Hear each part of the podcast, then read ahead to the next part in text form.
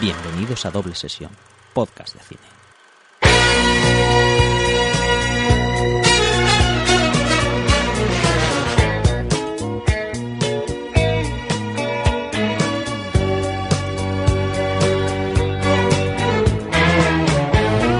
Hola a todos y bienvenidos a Doble Sesión, el podcast donde os invitamos a formar parte de nuestra mesa mientras hablamos de lo que más nos gusta, el cine. Yo soy Rafa Gambín, en la mesa me acompaña como siempre Simón Domich. Hola.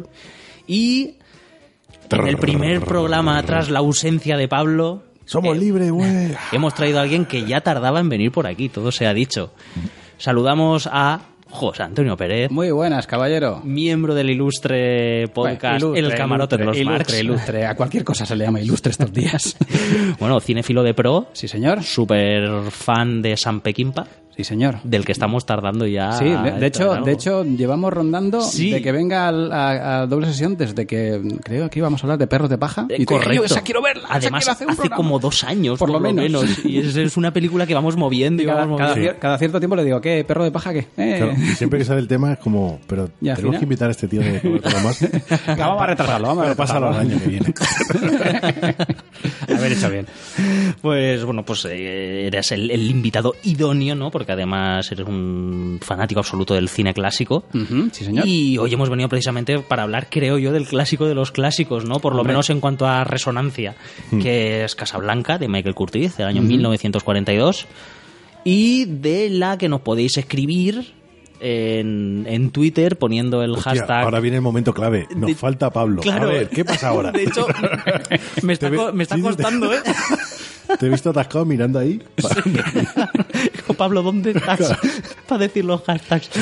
Bueno, el hashtag del episodio de hoy es eh, almohadilla de S Casablanca. Como siempre nos podéis escribir en arroba doble sesión PDC, tanto en Twitter como en Instagram. Nos podéis enviar mails a doblesessionpodcast.com, nos podéis encontrar en la web doblesession.com, en Facebook como Doble Sesión Podcast y, eh, bueno, pues resumiendo ponéis Doble Sesión Podcast en Google y os sale todo. Es que estaba pensando en eso. ¿No sale todo eso ya en Sí, la verdad de es doble que sesión? podemos Claro. empezar a cambiarlo, porque Sí. yo creo que esto es lo típico que cuando alguien te intenta vender algo, que Mm. las dos primeras cosas que te dice las escuchas y el resto ya es como Ya ya... no escuchas. No, Ya si eso, me no meto en la web que igual está ahí. Además, decir, eso es lo más sabio. Claro. Puedes decir, busca doblesesión.com en la web, en Google, y ya está.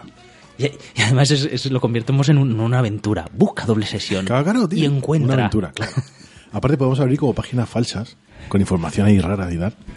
Que por cierto, eh, hablando de todo un poco, eh, cada vez que hacemos un llamamiento a que nos digan algo en iTunes, lo conseguimos y hemos vuelto a tener eh, ¿Ah, participación, nos han vuelto a dejar reseñas de tanto reseñas como valoraciones de los que solamente nos dejaron valoraciones no tenemos el, el nombre pero se lo agradecemos igualmente Sí. y a Drokaren y a Coco pues muchas gracias por dejarnos además una valoración con unas palabras muy bonitas Y por tener esos nombres de Pokémon. y por tener su nombre de Pokémon. De hecho, Rick Coco Claro, Rico, yo te elijo a ti.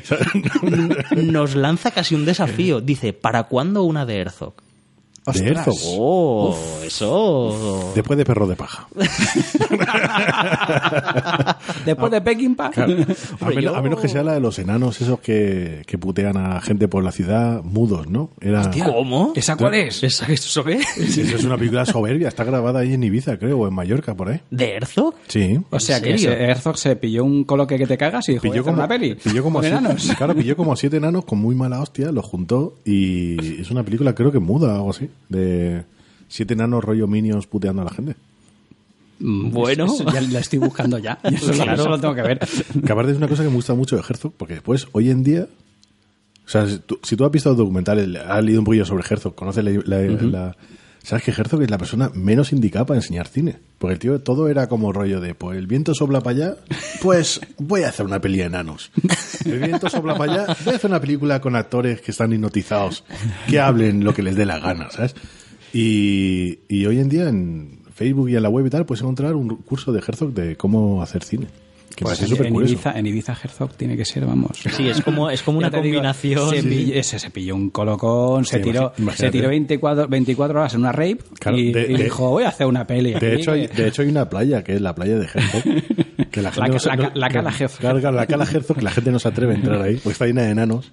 Y a reivindicar su etapa, su etapa de documentalista, que ha hecho documentales muy También. interesantes. ¿eh? Sí, Yo sí, me acuerdo como sobre Grizzly Man. de Grizzly Man, que me gustó un montón. Sí. y que El final, el final, eh. Me el pareció final. muy potente. La ¿eh? de la cueva, la cueva de los sueños olvidados. ¿cómo se Eh, no me acuerdo, la verdad, pero es que de- a raíz, no sé si antes de Grizzly Man ya tenía alguno, pero desde Grizzly Man Sí. la- sacó como dos o tres más, o que yo recuerde. ¿no? No- Bueno, y aparte de ese pedazo documental de ¿es viviendo con su enemigo, o así. Sí, es El de Klaus Kinski El de Klaus con- Kinski. Ostras, es, este, es Bueno, Estela. Es que ese- Chavo, Chavo 2, ¿eh? Claro. Mi, Chavo- ene- mi enemigo íntimo, creo, o algo así. Sí, señor, Sí, mi enemigo sí, íntimo, ese señor. Y es, ese, ese Es documental brutal. es una maravilla, además, eso, para Sí, porque- conocer porque- la figura de Klaus Kinski y la relación entre los dos, ¿no? Sí. sí, es esa, esa relación amor-odio absoluta que, que era brutal. Y Sí, el, el Kinski también es que era para darle a comer aparte. Hostia, Kinski era... Era, Era telita, era telita, eh. marinera. Era Diría telita. que para hacer una película, pero no, Es porque que- se quedaría corta. Es que ver, a los dos Yo, juntos, hacer, un, ¿sabes? hacer un biopic de Kinski, mm, yo creo que no sería viable, entre otras cosas, porque la gente diría, esto no ha pasado de no verdad. pasa de verdad. No, por O eso sea, yo es que creo la- que las historias de Aguirre, que los propios indios le decían a Herzog, ¿quieres que lo matemos? Nadie se va a enterar, lo matamos ahora mismo. Genial. Este que es insoportable. los indígenas que se lo querían cargar, macho, porque decían que era un demonio. Y o no lo del barco Fitzcarraldo, que el tío ahí, no, no, yo me quedo aquí hasta que se hunda el barco, hostia. Sí, ¿sabes? y cuando, una y- catarata. y además cuando- y cuando el barco se empieza a hundir, el primero que sale corriendo es él. Es un personaje increíble, ¿no? Bueno, pues para cerrar la presentación de Casablanca voy a leer un tuit que aunque no leemos tweets normalmente, este, vamos, me, me ha llegado muy hondo, ¿no? Que es de nuestro amigo el señor del culto que dice, Casablanca roquea muy fuerte. Ya empieza muy bien. Bien. Es true culto, frases molonas, tabaco y litros de alcohol. Sueño con un montaje en el que Sam toque canciones de los Judas. Eh, seguro que existe en el Valhalla custodiado, o sea, seguro que, la peli- que esa película existe en el Valhalla custodiado por un ejército de valquirias. No es por nada, pero Sam Ah. cantando Breaking the Law ahí en el piano, yo eso lo compro, ¿eh? O sea, y al señor del culto le ha gustado mucho que elijamos Casablanca y, no- y eso- nos ha hecho una propuesta. Breaking the Law estaría guapo, pero, pero Turbo Lover. Rodeado de nazis ahí. Ah, yo Turbo Lover. Open, open Killer. Pero bueno, a fin de cuentas, eh, como, como le contestamos, ¿no? Eh, Moroder se atrevió con Metrópolis, así que, oye, ¿por qué no? ¿Por qué no? Por cierto, litros de alcohol es una cosa, no sé si os habéis dado cuenta, o sea, todo el mundo bebe champán en la Sí, peli. sí, sí, Menos sí, sí. una en una en una en uno de los momentos que bebe el eh, Sam, eh, Sam no, eh, el Rick. Rick bebe vino, pero en el resto todo es champán. Yo digo, Champán. hostia, yo digo, pues, ¿cómo mola el Casablanca en plena guerra, eh? Es, hombre, ya te digo, es la fiesta, ¿no? Pero en verdad, en verdad es champi. Champín. Que son musulmanes, que eso no permiten champín. alcohol ahí, ¿sabes? Es champi este de Mercadona. Bueno, y hechas Este- este rosa que sabe a- hechas las presentaciones, pues pasamos a hablar un poco de lo que ha pasado entre un programa y otro y, y eso, y vamos para allí. Dentro de la cabecera. Cabecera.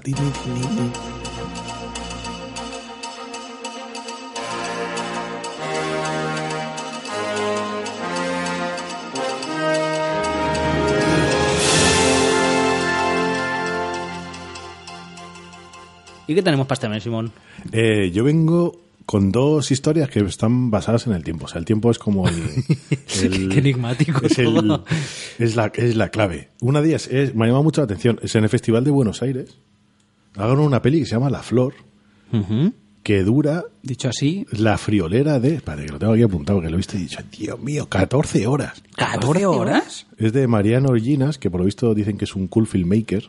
¿Qué pasa? Que dejó, dejó la cámara encendida y dijo... 14 horas de película, tío. Ya, ganado el premio a la mejor película y la mejor actriz. filmmaker sin prisa. 840 minutos de película. Está dividida en seis episodios. Se, cada, eh. Estuvieron poniendo cachos de cuatro horas, que ya son cuatro horas, ¿eh? que es como verte durante seis días seguidos. Ya ves. La versión extendida al Hobbit. La versión extendida al Hobbit. que es más durica. Y va sobre la. Es una historia de una familia y tal en, en Argentina. Pero, coño, Tía, 14 horas, tío. 14 horas, tío. Imagínate el ju- el jurado, ¿sabes? Como rollo de. Cuando van a decidir ahí, rollo, ¿po- ¿podéis volver a ponerla que no lo tengo muy claro?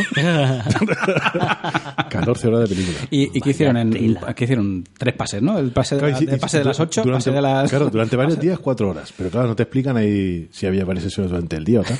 Y al, Y- y- al- al resto de participantes del festival dijeron "Eh, que muchas gracias por venir, sentimos que no nos había dado tiempo a poner vuestras películas. se grabó durante nueve años. Hostia. En tres continentes, en tres Eh, continentes pero, pero, esto, pero esto rollo Andy Warhol, tío, lo- los- las cosas estas que hacía Andy Warhol de su factoría, que, que se ponían a rodar ahí lo que les salía del... Claro. Y pues son 14 horitas de película. Y la otra es, bueno, la que ya lo sabe todo el mundo, es la del hombre que mató a Don Quijote. Ah, sí, sí. ya toda su va. historia atrás, ¿no? Que finalmente ya está, ya está estrenada y va a Cannes, ¿no? Bueno, A- pero a han tenido un problema. Han tenido un ¿eh? problemica con, con uno de los distribuidores, creo, de los productores, que creo que se la, Sí. la tiene, la- bueno, los ha denunciado y no sé si es que al final han conseguido hacer un arreglo con él, porque claro, si vacantes... De hecho, sí, hay un proceso está- está confi- judicial está que va a en Cannes. principio, hasta que no se resolviese, no podía ir a Cannes, pero imagino que habrán llegado a algún tipo de acuerdo o algo. Me imagino que sí. Bueno, pero Y- hay que recordar que el proceso empieza en el 2000. Se va todo a tomar por culo. Sale un documental por ahí en medio, ¿no? De Perdidos en la Mancha. Perdidos en la Mancha, Sí, estupendo documental. Con- sí, con, con, otro, con otros actores completamente diferentes. Sí, era, con, era Jan Rochefort y, Sí, Rochefort. eh, Y Johnny Depp, ¿no? Johnny Depp, De- exacto. de Sancho. Por y ahí, bueno, sí. ha pasado por vicisitudes de todo tipo hasta No, llegar y, hasta donde y llegaba. aparte unas combinaciones de actores también súper locas, porque por ahí en medio estaba Bruce Willis también, Sí. cuando intentaron volver a hacerlo. Claro, es que a lo largo del tiempo, en todas las intentonas, el reparto ha ido Ed- cambiando. ¿eh? Ed Harris también cosas- por ahí en medio. Y, y al final, hay que también que recordar que en el 2017 se le borró el USB, ¿no? Que tenía toda la película montada, Pobrecito mío. que lo puso en Facebook un día después de decir que había terminado de rodar. Y, el, y ahora finalmente llega el hombre que mató a Don Quijote. Y ahora se, la, ahora se la destrozarán. Ahora, pues sí, ahora... Claro, Eh, es por que- cierto, que, que el trailer no tiene mala pinta. Pero yo os lo iba, me- os lo iba me a llama, decir. me llama mucho la atención la elección de Driver, de todas maneras. Sí, porque es, es eh, Adam Driver Driver con y John, Price. John Lithgow. No, No, con Price. eh, Vin- ¿Es Vince Jonathan Price? No, Vince Price. Hostia, molaría un montón, ¿eh? Molaría. Jonathan Price. Con toda la voz de ratón ahí. con No, pero Jonathan que, Price. que es una película que no pensáis que está destinada a fracasar. Quiero decir, la historia es tan grande Sí. Que la película no va a poder llenar No, yo- ese hype No, pero en yo la creo, vida. yo, yo Pero creo yo que Terry que- Gilliam ha sido en plan de por mis santos cojones yo esto lo acabo. O sea, ya, ya, ya, ya es cuestión de orgullo. Sí. Ya ves, para que no llegue ese día, ese momento, ¿no? En su lecho de muerte que diga, ay, nunca hice la Me peli. quedé con las ganicas. En verdad quería hacer ahí otra película, pero te tanto... Pero el, el, el, el tema de... Me, me- sorprendió eso, lo de Adam Driver como Mm, sí. selección de Sancho Panza, ¿no? Porque es como... Es el, el- el enlace, ¿no? Porque él es el, creo que el broker este moderno Sí. que va saltando, ¿no? De al pasado y al futuro con, A ver, ¿eh? con Don Sí. Quijote. Hombre, a mí Adam Driver es un tío que, que me gusta, ¿no? Y, y es un tío difícil, ¿eh? Porque tiene un físico difícil y eso a priori le puede condicionar mucho. A mí me llama pero- mucho la atención la, la complexión que tiene. Porque tiene una complexión bastante Muy súper rara. curiosa. Tiene- es como súper ancho de hombros, la cabeza Es, esa rara que es tiene. como tocho, Sí, pero, pero por otro lado lo ves, lo ves, los las piernas parecen que sean enclenque Mm. Sí. y es Sí. un poco raro, no sé, sí, es cierto. Sí, que sí. en el la vi hace poco en Patterson y Mm. en Patterson que hace un papel así como medio dramático así trascendental y tal y de repente veías y decías pero si está todo cuadrado el cabrón o sea no puede ser poeta conductor de música ¿cuándo hace ejercicio si solamente está escribiendo poesía? no puede ser tal Pero sí, desde luego que es uno de los actores del momento, ¿no? Y, y a, a mí, para mí siempre me, me resulta satisfactorio, ¿no? Es un tío que yo creo que, que trabaja muy bien. Ahora habrá que ver qué hace Terry Gilliam ¿no? igual pilla a la Celestina yo, creo, yo creo que lo primero que va a hacer es descansar. este Terry Gilliam a saber ¿eh? porque está eh, lo- los Monty Python ¿no? se ha vuelto a juntar ahora Sí, ¿Qué hicieron, sí, hicieron no una serie de actuaciones en hay un, hay un documental brutal Sí. del año pasado creo que es ¿no? que es cuando se revuelven a reunir y tal y Y, buenísimo tío De Sí. hecho, o sea, eh, hicieron, además eran una serie de actuaciones, creo que eran dos o tres. Mm. Y, y en, en nada, en cuestión de minutos se vendieron, pero de minutos, en 10 minutos o cosas así, se vendieron todas las entradas para las tres actuaciones. Hombre, normal. Y, eh, y ampliaron, creo que hasta 10 actuaciones. Y hay también un, hay un, eh, está grabado, creo que la última de todas está grabada. Y Ah, qué chulo. sí. Mm. Pues no sabía que existía el, el documental y esto. Hay un documental que es retomando al, a uno de ellos que el que murió, ¿no? El que hace de El Brian en la Graham Chapman. real. Sí. Y que lo enlazan con su- cuando se vuelven a reunir y verlos a todos juntos. O sea, la gente dice, el documental de Metallica era la hostia cuando se pican entre No, ellos y no, tal. no. No, no. El de Monty Python de tíos mayores. A ver a John Cleese sintiéndose con Terry Gilliam diciendo, hostia, ¿te acuerdas esa vez que lo pusimos topedos en Marruecos, tal, no sé qué? Y echándose una risa y pues al, al minuto siguiente picándose. Mola mucho. O sea, Qué guay. Oye, pues, pues lo buscaré. Yo, sí, y está, mira, ya que estamos hablando en Python, yo recomiendo muchísimo el documental que hay, además son varios capítulos, es la, mm, eh, la versión de los abogados, se llama, que es, es un documental sobre la historia de los Monty Python. Creo que son cu- cuatro o cinco capítulos de una hora aproximadamente y cuentan desde el cuando se encontraron hasta cuando ya petaron del todo, que ya decían, es que ya no podemos hacer absolutamente nada más, que es con la de Eh, el sentido de la vida, que fue la última que hicieron. ¿Fue, el- ¿Fue la última, el sentido de la vida? Sí. Ostras, yo pensaba que era de las de en medio, fíjate. No, porque después sí que hay más cosillas, ¿no? Porque No, yo yo es- confie- está- confieso que no soy especialmente fan, pero las, de pensaba que era Tre- una de está- las de están las de. Trevor Jones, ¿no? Que mete a, a, a- Sí, pero a bueno, coleguitas, a- pero de- eso son aparte. Esa es una Claro, parte, claro, sí, claro. sí. que está o el sea, peliculón de Eric el vikingo. Oh, tela, Soy un berserker. Que vemos a mí, bueno, es que es eso, yo no soy especial fan de, de, la- de los Monty Python, salvo La vida de Brian, que me parece una obra maestra y redonda, pero por ejemplo el sentido de la vida hay partes que me gustan mucho y partes que se me hacen un poco cansinas. ¿no? Es que el, el, em, la- el sentido de la vida mm, es precisamente ya que dijeron, si es que ya no, no podemos hacer más que, que Claro. sketches, porque son sketches en realidad, Sí, con una sí, especie sí. de hilo, hilo común. De hecho, los sketches creo que cada uno está escrito por, de manera separada por cada Sí. uno de ellos, ¿no? Ni siquiera trabajaban juntos en ese momento ya. De hecho, el, el- el inicial este de los oficinistas que convierten en un barco pirata Que es, que es de- que es de Gilliam. Sí, es, es es magistral, absolutamente magistral. Y el, Aún- y el del así- hombre que no para de comer Aún y así, todo. eh, la película es premio del jurado en Cannes. Sí. Sí, señor. Sí, pero es eso, es, una peli para mí que tiene muchos altibajos, ¿no? Tiene, tiene historias que me gustan mucho, otras que bueno, se me hacen un poco pesadicas. Pero bueno, joder, vaya tela. Y bueno, ha sido una semana, no sé a lo largo del mes, pero en esta última semana antes de, de grabar eh, han, ca- han caído muchos, ¿no? Muchos y muy memorables. De hecho, uno de los, quería, de los que quería mencionar es Mini Milos, yo. Milos Forman. Ayer, ayer, ayer. Olvídate de Milos Forman, mini Berne- yo. Berne- Berne Troyer. No me había enterado. Sí, tío. Sí. Claro, en, ¿Eh? en un mini ataúd para, y lo mandarán en el espacio. Con su mini gato y una mini empanadilla. Tío, Sí. pues sí, tío, mini yo. tío. Berne Troyer. Que, que a mí me resultó muy curioso porque la semana pasada creo que fue, salía en el, en el periódico, no recuerdo, creo que fue en el país. eh, se ve que el tío, o sea, ha- ha vi- o sea, es de los que ha vivido. O sea, Sí. su- su, Intensamente, su cor- ¿no? su corta vida y de tamaño también la ha vivido intensamente y se ve que el tío era un fiera. Guau. Es que se metía de todo menos miedo. No, pues yo, yo quería mencionar la muerte de Milos Forman principalmente porque hoy íbamos a grabar sobre Amadeus. Es verdad. y de repente nos, nos tuvimos ahí un requiebro, ¿no? Porque hacía tiempo que no hacíamos eh, clásicos desde Rasomón y demás. Y optamos por Casablanca y, y, y lo pensé, digo, a ver si Milos Forman se ha enterado y se ha llevado un disgusto. ¿Te imaginas? Pues ahora, me- pues ahora me muero. ¿Te imaginas con los cascos ahí buscando? Voy a mirar en iVox a ver qué dicen estos. ¡No! Agarrándose ahí a la pechera ahí.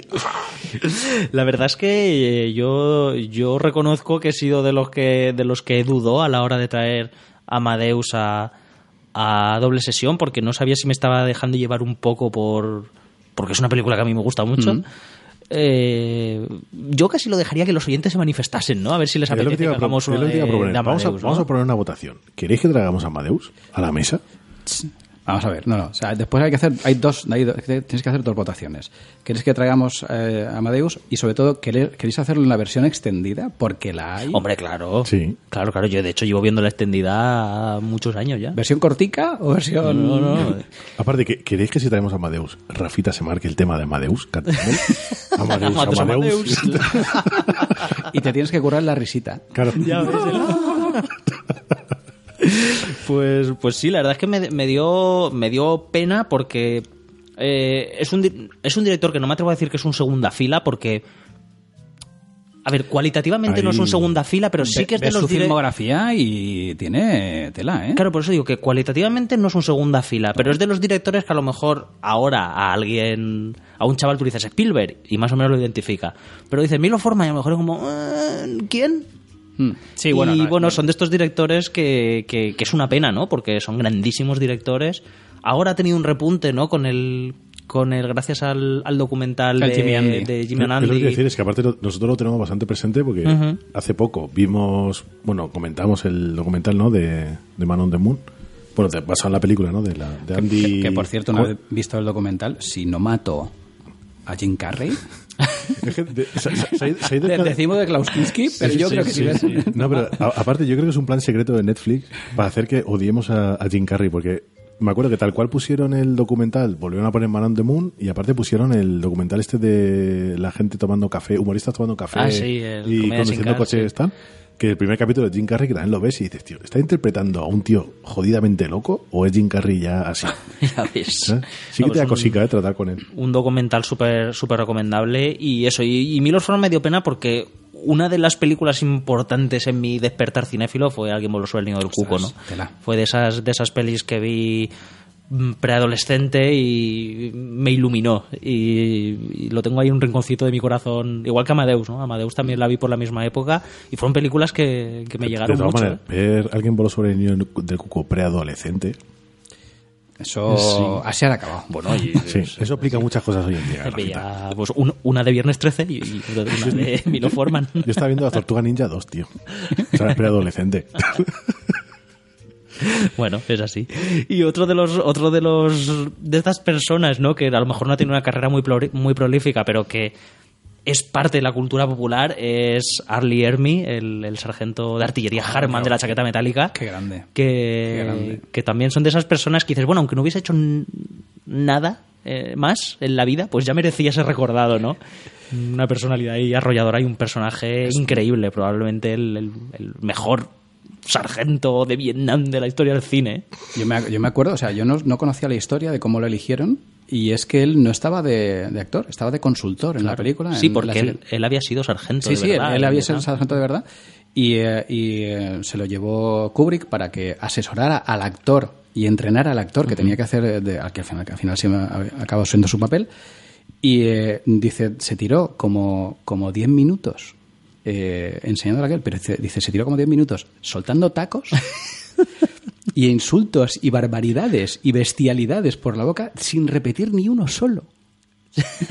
Encima era creativo. Dice, dice, le moló tanto a Kubrick que dijo, toma por culo este. Ya que yo coja, yo coja al, al instructor. Hombre, es que los 20 primeros minutos de la chaqueta metálica son extenuantes. Es como, pero, pero ¿cómo, cómo este hombre puede soltar tantas serpientes y culebras por la boca sin repetir. Sin repetirse. Y, encima mm, sin, sin, cansarse y sin parar. Es que el tío no hace una pausa en 20 minutos. Y, bueno, y, una colección de frases para el recuerdo. Brutales. Y, bueno, y otra de las personalidades cinematográficas que nos ha dejado es Pepe Mediavilla, que es el, el grandísimo doblador, de... De eh, yo estoy con Humphrey Bogart Pues en la mira, cabeza, de- no. de Gandalf entre- De Gandalf entre ellos, no, pero quería decir de. Morgan joder, Freeman. Morgan Freeman, Morgan o Kofi Annan, que no sabemos cuál de Ya los ves.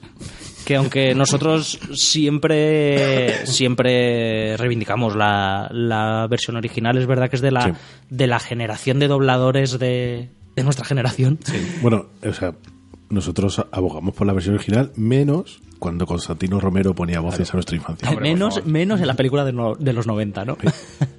bueno, de los, entre los 70 y los 90 es, Sí, 70, yo creo que es 90 la tenemos gran ahí, generación sí. ¿no? de, de dobladores.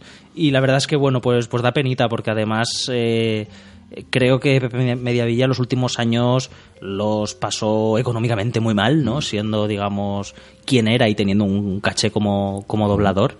Y con la renqueante industria del doblaje, pues fue uno de los que Las acabó cayendo, ¿eh? Y bueno, ya eh, después de esta bajona infinita de gente que ha desaparecido, mira que no- normalmente no, no traemos a, a gente que, A muertos que ha aquí. fallecido No, y demás, muertos, pero-. Pero han sido tres que además han sido en la misma semana y que cada uno por un motivo, pues me ha apetecido recordar. Bueno, y recordar que en Twitter se puso en contacto contigo 39 escalones para decir que van a sacar arrebato en Blu-ray Es con verdad. especiales. Es verdad. Restaurada sí, y todo. Una de los de las cosas que dijimos en el programa anterior, en el de, en el de Arrebato, que en fin, que nos sorprendía que no hubiese una, una edición restaurada o cualquier cosa en, en Blu-ray. Bueno, restaurada no, es que no había en Blu-ray. Dijimos de por las redes intentar moverlo y el primer tweet que pusimos, que Respondió además 39 escalones. mencionamos a 39 escalones, a Contracorriente, a Avalon, pues a estas distribuidoras que, que suelen sacar este tipo de títulos. Y al, vamos, al minuto, 39 escalones nos contestó y justo ese mismo día por la mañana habían hecho público que, Hostia, qué que bueno. iban a sacar el Blu-ray de arrebato que llegará a finales de este año. Y les dijimos que bueno, que no estuviesen al tanto que, que- claro. Que sé que Eso- vamos. lo, lo moveremos y nos alegramos un montón porque además Sí. Están haciendo las cosas muy bien. De hecho, antes de empezar el programa estábamos hablando y viendo la No edición no en viendo, de adorando la adorando de- la caja la de fantasma, ¿no? Sí. Y se nota que saben perfectamente a qué público se dirigen y, y qué es lo que quiere y me parece que junto con estas estas otras distribuidoras, ¿no? Como Avalon, Contracorriente y demás, cuidan muy, muy, muy bien las ediciones de, de vídeo doméstico. Que Y, cuide- y cuidan a su público también. Totalmente. Porque a nosotros nos hacen ahí Porque fanáticos prácticamente. de- porque otras grandes, mencionando Casablanca y mencionando Warner, me parece de coña que Warner, desde la época del DVD, todavía no haya subsanado el problema de que en sus películas con audio comentarios no te incluyan los subtítulos en castellano los audio comentarios. Tiene tela. Y me parece un crimen, la verdad, ¿no? Porque yo creo que para mucha gente el, los audiocomentarios es el motivo, ¿no? Para, para comprarte una Yo creo que película. ahí está ¿no? la diferencia, ¿no? Cuando alguien monta algo amando lo que hace, Efectivamente. Yo, yo me no, le, alegro. cu- no le cuesta nada poner un doble esfuerzo y hacer un producto que sabes que la gente que igual que tú ama el cine o algunas películas o tal. Yo me alegro apreciar. mucho de que estas distribuidoras más pequeñas estén apostando por los títulos que apuestan y que además se molesten en sacar ediciones cuidadas, ¿no? Porque Pues que al fin y al cabo no deja de ser patrimonio cultural. O sea, que efectivamente. Es algo que hay que guardar y. Y sobre todo yo creo que eso, que entienden que a día de hoy la persona que se compra un Blu-ray es una persona que, además de la película, quiere algo más. Y tiene un punto de coleccionista o de... Justo, es el punto coleccionista sea, ese, ¿no? ¿no? Extra. de- Así que nada, Pues muchas pues, gracias, 39 jalones. Muchas Un gracias, aplauso 39 para jalones. ¡Bravo! A ver si conseguimos que, Que nos manden una cosica una. gratis. 39 calones si nos escucháis. Un detallico. Claro, cines a vosotros también. Más tristes de pedir.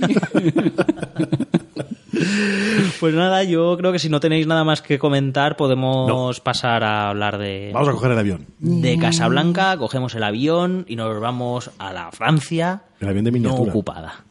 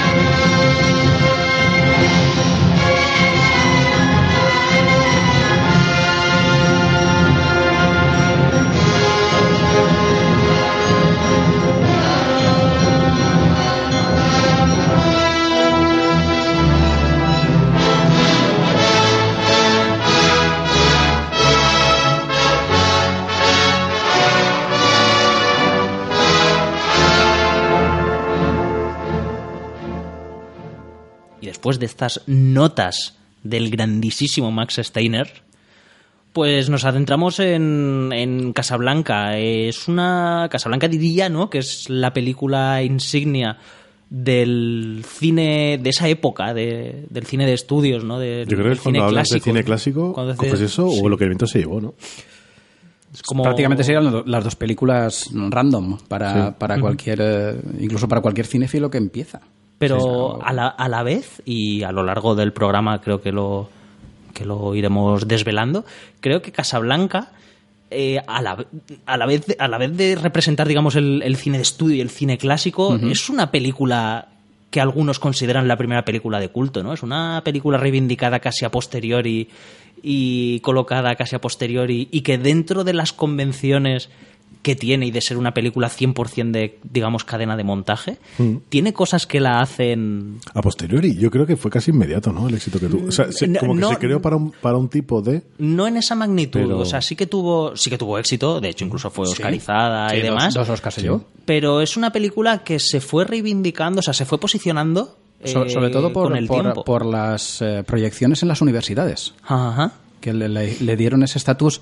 Aparte de que mm, de lo bien que funcionó en su momento, siendo una película mm, más del engranaje de Hollywood en Es- su momento. De hecho, empezó como, bueno, es una peliculita más de las 50 que se hacen Correcto. al año.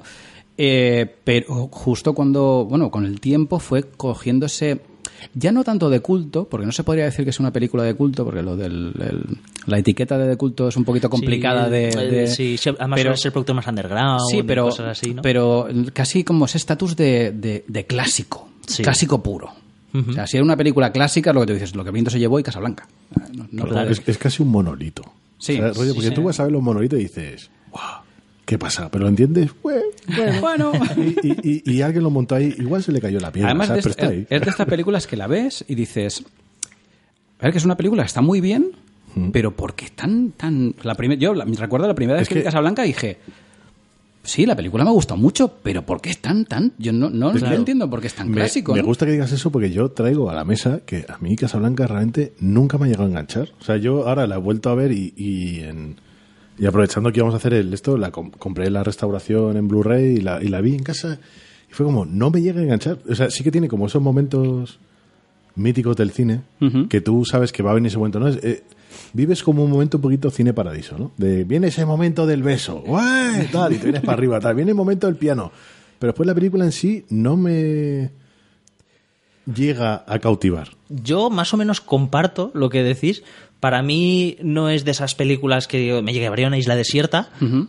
Pero a la vez, cada vez que la veo, digo, joder, es que, es que cómo mola. Tiene, tiene, un, tiene eh, varias cosas. Eh, en sí, tú la analizas y, y además es una película muy sencilla, incluso, Sí. de, incluso de dirección, es muy sencilla, pero eh, lo bien que fluye el guion, porque además lo que, yo creo que la, la película lo que tiene lo que tiene es que fluye muy bien Un la guion historia. exquisito. Que fluye muy bien la historia. Tendrá, podrás, mm, hay determinados momentos que dice yo, a ver, el momento de la marsellesa, por ejemplo, dices, Ah, yo me vengo muy arriba, eh, José, sí, no, la no, pero a mí el Yo, momento... yo lo he visto, se pone de pie y canta. ¿eh? Aparte A mí el momento de la, la marsellesa me ocurren dos cosas. Tengo, tengo dos momentos con, ese, con, ese, con esa escena. Y es que al principio dice, joder, qué forzado. Y cuando acaba dice, joder, cómo mola. Mira, es el efecto que hablamos antes del programa. Es el efecto tráiler de Han Solo. es el rollo de me la habéis colado y lo sé, pero cómo mola. sí. es justo lo que quiero ver. Y yo tengo que confesar que en una de las veces que vi Casablanca me puse de despertador la marsellesa durante una temporada. Tanto que hasta durante ese periodo de tiempo, una vez Pablo se quedó a dormir en mi casa, me, me sonó el despertador por la mañana y mientras me sonaba, porque era verano, estábamos de vacaciones y demás, me levanté, cogí el teléfono mientras la marsellesa no paraba de sonar, porque hay que decir que te despiertas a tope con la marsellesa. y mientras Pablo dormía en mi sofá, se lo- le lancé el teléfono al sofá, yo me volví a la habitación y desde la habitación oía que no paraba de sonar la marsellesa y Pablo estaba súper atrapado intentando Claro. salir de todo eso, ¿no? No sé si esto es una película de Terry Gilliam o qué. Sí, no, pero es, es, es- es- para a mí me llega mucho, ¿no? Y, y eso, yo creo que es que tenemos que oír un poco de, de por qué esta película es o no es tan visiblemente significativa, ¿no? Claro, y, y- y- y ver la película con cierta... O sea, como, como se merece, ¿no? Es decir, verla y valorar, Es que- pues como hacemos siempre en doble sesión, Sí. ¿no? ¿Qué es lo que nos gusta o por qué nos gusta la película o no nos gusta? Pero yo creo que eso es peligroso. ¿eh? Si le quitas el misticismo a Casablanca, de hecho, no, la- no lo hubiera traído a doble sesión. Ujú. Me hubiera quedado con otras películas de cine negro o clásicas de la época.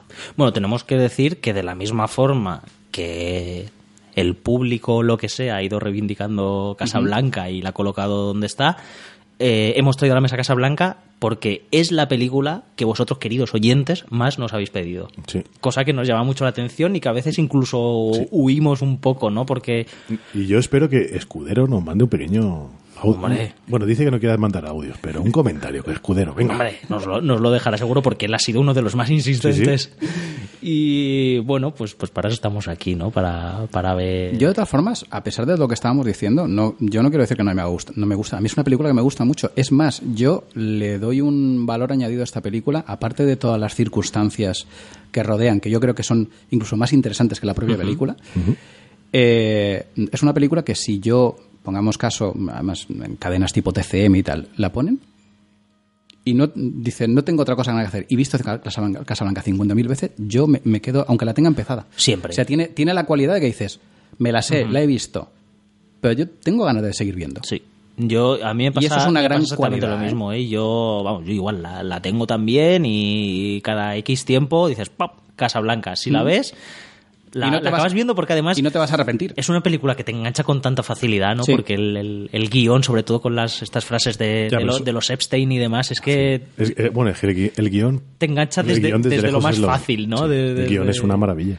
Y, la, la- y las frases, ¿sabes? La- ese, ese espíritu cínico y esas respuestas sí. cínicas y esos puntillos de humor que hay en medio, a mí me encanta el de. El de no sabía que aquí se juega. Aquí están sus Ese- ganancias. ese momento Sí, es- es- Todos fuera. es genial. Además, el otro día yo lo estaba porque esa escena me, me encanta. Yo creo que es la escena que más me gusta de la película, de hecho. Y además empieza, ¡qué escándalo, qué escándalo! Con los billetes en la mano. en la Dice, no sabía que aquí se juega. Y llega aquel y dice, sus ganancias. Claro, gracias, todos fuera. Pero yo precisamente creo que es ahí donde, donde brilla Casablanca, ¿no? Que cuando, que cuando la pones en la mesa de, de disección, te das cuenta de que es el producto perfecto de ese Hollywood, ¿no? Y de esa maquinaria del, del cine. Y por eso, eh, y yo creo que ya está más que asumido que Casablanca no es una película de Michael Curtiz. Está dirigida por él, pero es- Sí. es una película visiblemente coral y que precisamente, eh, bueno, con todo lo que se ha escrito y con todo lo que se ha dicho y todo lo que se ha hablado, ¿no? Ya, ya se sabe que las aportaciones de todo el mundo fueron absolutamente cruciales y les dotaron de esa identidad, ¿no? Porque se dice mucho, ¿no? Que los, los Epstein le dotaron de ese cinismo tan chulo, pero que luego Howard Koch fue el que El cogió el relevo para, no, para meterle la, la parte política, ¿no? Porque Sí. él era activista de izquierdas y demás y fue el que, digamos, se la tomó en serio, por decirlo de, de alguna forma. ¿Y quién escribió la parte romántica? Porque hay, hay ahora, mismo no, ahora mismo no recuerdo, pero acreditados hay como tres personas que fue el que le metió la parte romántica. Tres, los, Epst- Tres o sea, y los. Epstein y Howard Koch. No sé si había un... Hay otro- hay un, hay- hay- hay hay un tercero. sí. Incluso hay dos más no acreditados. Mm. ¿eh? O sea que entre todos es una película hecha entre todos y. Y, Los- or- y orquestada por, por Hal B. Wallis, ¿no? Que Sí, era este productor. productor de. Este productor de cuando las películas las hacían realmente los productores, ¿no? Y, Y aparte que elegían los actores, rollo, hacían un papel para un actor, ¿no? Y precisamente fue, fue él, ¿no? El que, el que empezó a tocar las teclas adecuadas para que Casablanca eh, cobrase la, la identidad que, que acaba cobrando, ¿no? Tenemos a Murray Barnett y Joan Allison, que yo creo que Joan Allison es la parte romántica. Es sí, no, posible. pero Barnett y Allison son los, son los escritores Barnett de la, son la pareja, ¿no? de que- la- que sacaron De la la obra, obra, de la sí. obra de la, sí, del, eh, Entonces yo creo que Howard Koch es el también de la parte romántica, porque los Epstein son la parte cómica, la parte que se fueron ¿no? a mitad de rodaje y después volvieron para finalizar. Sí, porque los cogieron para hacer eh, un documental de, bueno, pro, Capra, ¿no? pro Sí, bélico. de Capra. Desde Sí, por qué luchamos. Precisamente dentro de toda esa gente de la maquinaria, ¿no? Llegaba uno y decía, oye, pues a esto le falta un poquito de, de romanticismo. Se le añadía. A esto le falta un poquito de chicha política. Se le añadía, A ¿no? este le Y falta champán. a Humphrey que no le falte de nada. Hostia. Y, bueno, yo, creo que eso, que, que más que una representante de, de o el gran cine o la película perfecta es la es el- la máxima representante una de las máximas representantes de un tipo de cine o de un tipo de industria cinematográfica eh, a ver. bien, ¿no? Responde también al interés de la, de, la, de la industria por promover ciertos valores en un momento de guerra, ¿no? Pero realmente, si coges eso, en verdad está al mismo nivel que Top Gun. ¿Eh? Eso tenedlo claro. Tom O sea, me estás diciendo, me estás Tom- diciendo ahora Tom mismo, Gun- Tom Tom Gun se Cruise- hace Tom para Cruise- claro, Tom Cruise. Tom Gun se hace para un fin que es promover el ejército en un sí, momento en un momento chungo. Casablanca es exactamente lo mismo. De hecho, había oficinas de reclutamiento a la entrada del cine, de los cines en los que estaba Top Gun. ¿eh? Me encanta cuando pasan estas cosas en doble sesión. Claro, hay que ponerlos al mismo nivel. Pues yo- sí, yo no voy a, no voy a poder ver Top Gun de la misma forma. No, pero es, es verdad que además también tiene ese, ese Van un- toque van a- van a panfletario. un bar, ¿eh? el momento del bar de Top Gun es brutal. No, pero el, eh, también encuentro súper interesante en el momento en el cual se rodó, ¿no? Y para qué, para qué fin. Casablanca muchas veces dice, ah, película romántica y tal, pero claro, es que se concibió con otro fin. No que era promover ciertos valores en un momento de la, de la Segunda Guerra Claro, en un momento.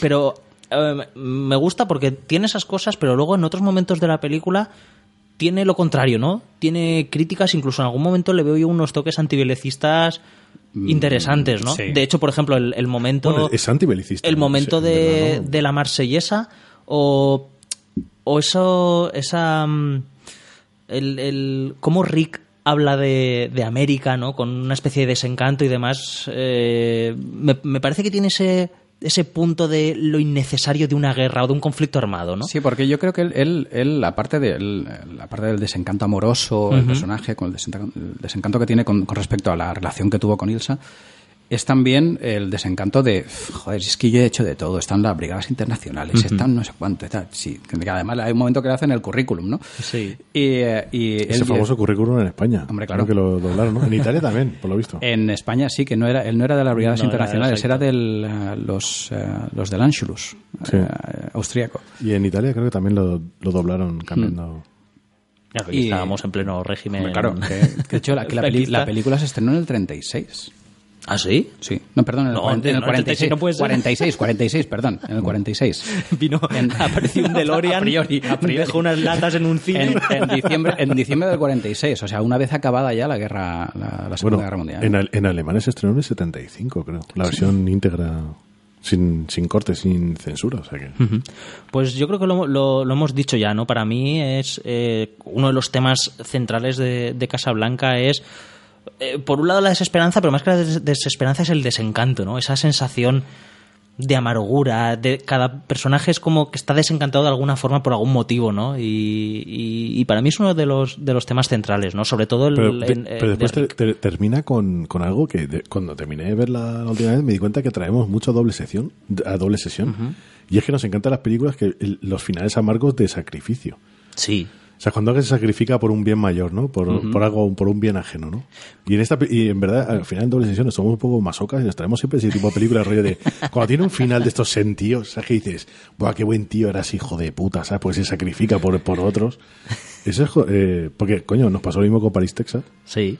y con otras películas. De hecho, me gusta, bueno, nada más empezar la película, yo tengo que decir que el, el primer tercio de la película me alucina, porque me parece una clase magistral, tanto de guion como de realización, de cómo te presenta eh, Casablanca, eh, tanto, o sea, tanto lo que es el escenario donde va a transcurrir la acción, ¿no? Como un poco metafóricamente, ¿no? Y el, el plasmar ese Casablanca como un oasis en medio del desierto, que está entre. No estás en el conflicto, es como que has salido del conflicto, pero a la vez estás encerrado, ¿no? Eso. Como están en el limbo. Claro, ese, ese limbo, ¿no? En el, en el que estás ahí, que no eres libre, pero no estás en, en las trincheras, por decirlo de, de alguna forma. Incluso el que se adapta goza de, de una libertad y de vivir bien, ¿no? Si te, la, si, te lo, si te mueves con la gente adecuada o de la forma adecuada, puedes incluso vivir en un pequeño limbo. Rick está así, Rick está en ese- limbo y está... y el- Bueno, aparte de hecho, si no tienes ningún tipo de preferencia política, como Rick, ¿no? Claro. Al final, si te conviertes en una persona como sin, sin opinión, sin...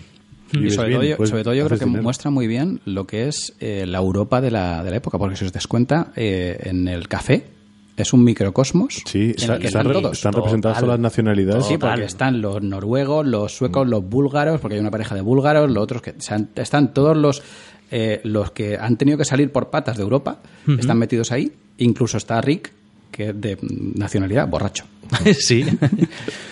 ciudadano, es- ciudadano del mundo, ¿no? Como, Exacto. dice, como le dice No, está- Renault, ¿no? Eso está, es el, está bien porque en verdad dentro del... Es como realmente la Europa en el momento de la guerra, ¿no? Tienes todas las nacionalidades y hace pequeños chistes referente a esas nacionalidades y cómo se comportan, ¿no? Porque el, el gendarme francés con el italiano, Sí. que están siempre discutiendo y nunca se entienden entre ellos, es una representación de la Italia y la. Francia ocupada de la época. Tenemos a los holandeses, ¿no? Que son banqueros, pero que están trabajando de, de camareros a servicios de otros. ¿No? Entonces son todo como pequeños chistes. Es que sí. Claro, es que eso me gusta mucho, ¿no? Esa, el, el- el cinismo, ¿no? De, de cómo trata las relaciones entre todos, del papel que juega cada ¿Y uno cómo te, y dentro cómo de... te plantea la situación ¿no? de de cada país en ese ecosistema? momento de- de la- del conflicto? Sí, porque además es, es, es muy gracioso, ¿no? El chiste de cuando llega Strasser y, y el, el italiano este, Servil. servil totalmente mientras que el Strasser lo ignora deliberadamente eso me parece muy es gracioso una representación de la Italia. pero me gusta mucho la idea esa, ¿no? La idea de cómo entran en Casablanca como algo esperanzador, pero a la vez se quedan prisioneros, ¿no? En, en ese limbo del que no pueden salir si no tienen, si no tienen dinero, ¿no?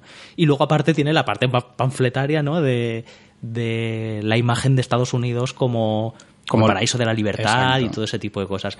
Bueno, y- pero y, y aparte el, ame- el americano que está en el conflicto es el único que trae entretenimiento. claro, pero Trae dentro, esa imagen dentro un poco de los americanos en, en esos momentos, ¿no? Que era al principio, antes de que se decida, se decían a intervenir, ¿no? Después de Pearl Harbor, en verdad lo único que hacían era entretenimiento. Estados Unidos era un, era un reflejo, ¿no? Del cine de la época, la música. Claro, por eso digo más. que den- dentro de ese de esa imagen panfletaria de Estados Unidos como algo idílico, me gusta el desencanto de Rick, ¿no? Que siempre es como que le quita hierro a Estados Unidos o a la imagen que, que los demás que los demás tienen de ellos.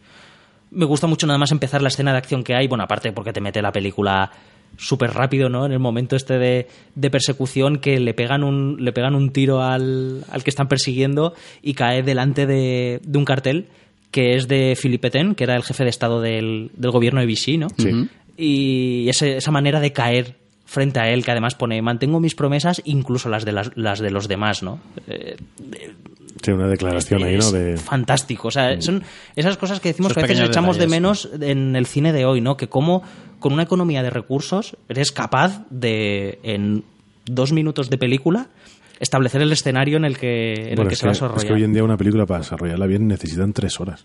Sí, sí. Es, es muy. es lo que estabas comentando a mí me encanta, porque hay varios detalles. Eh, el, el principio, o sea, establece la historia en apenas tres minutos. O sea, sí. establece el lugar, mejor dicho, en apenas tres minutos. Y cuando aparece el, el primer avión, que es el que está de Strasse, sobrevuela y ves ya el. Ya- es que además tiene un plano sobrevolando y ves el, el Rick Café American. Y dices, o sea, ya te, ya te, te los ha puesto a todos en el, en el sitio en el sitio adecuado. Pero me gusta mucho el plano que hay, ese traveling que, que muestra las las caras de ella, de, todos mirando, Mirando. El, el avión como con cara de esperanza. Además, un traveling que en cierta forma parece que sea el, el avión, ¿no? La Sí, des- despegando, ¿no? ¿no? Mientras que vemos el, el otro avión aterrizando y cómo el avión, que es esa esperanza, pasa por encima del café de Rick. O sea, es que, y que, Y es que después- eso es cine, señores. O sea, es- Y después sin necesidad de el- palabras, ¿eh? El pequeño detalle después de cosas que no tenemos hoy en día, que es esa pareja búlgaro, ¿no? Que la vemos ya ahí. Sí, señor. Sí, Y, vamos siguiendo esa pequeña historia que también nos interesa, ¿no? Y al final enlazará con la historia. Sí, porque la vas encontrando en distintos momentos durante la película. Claro.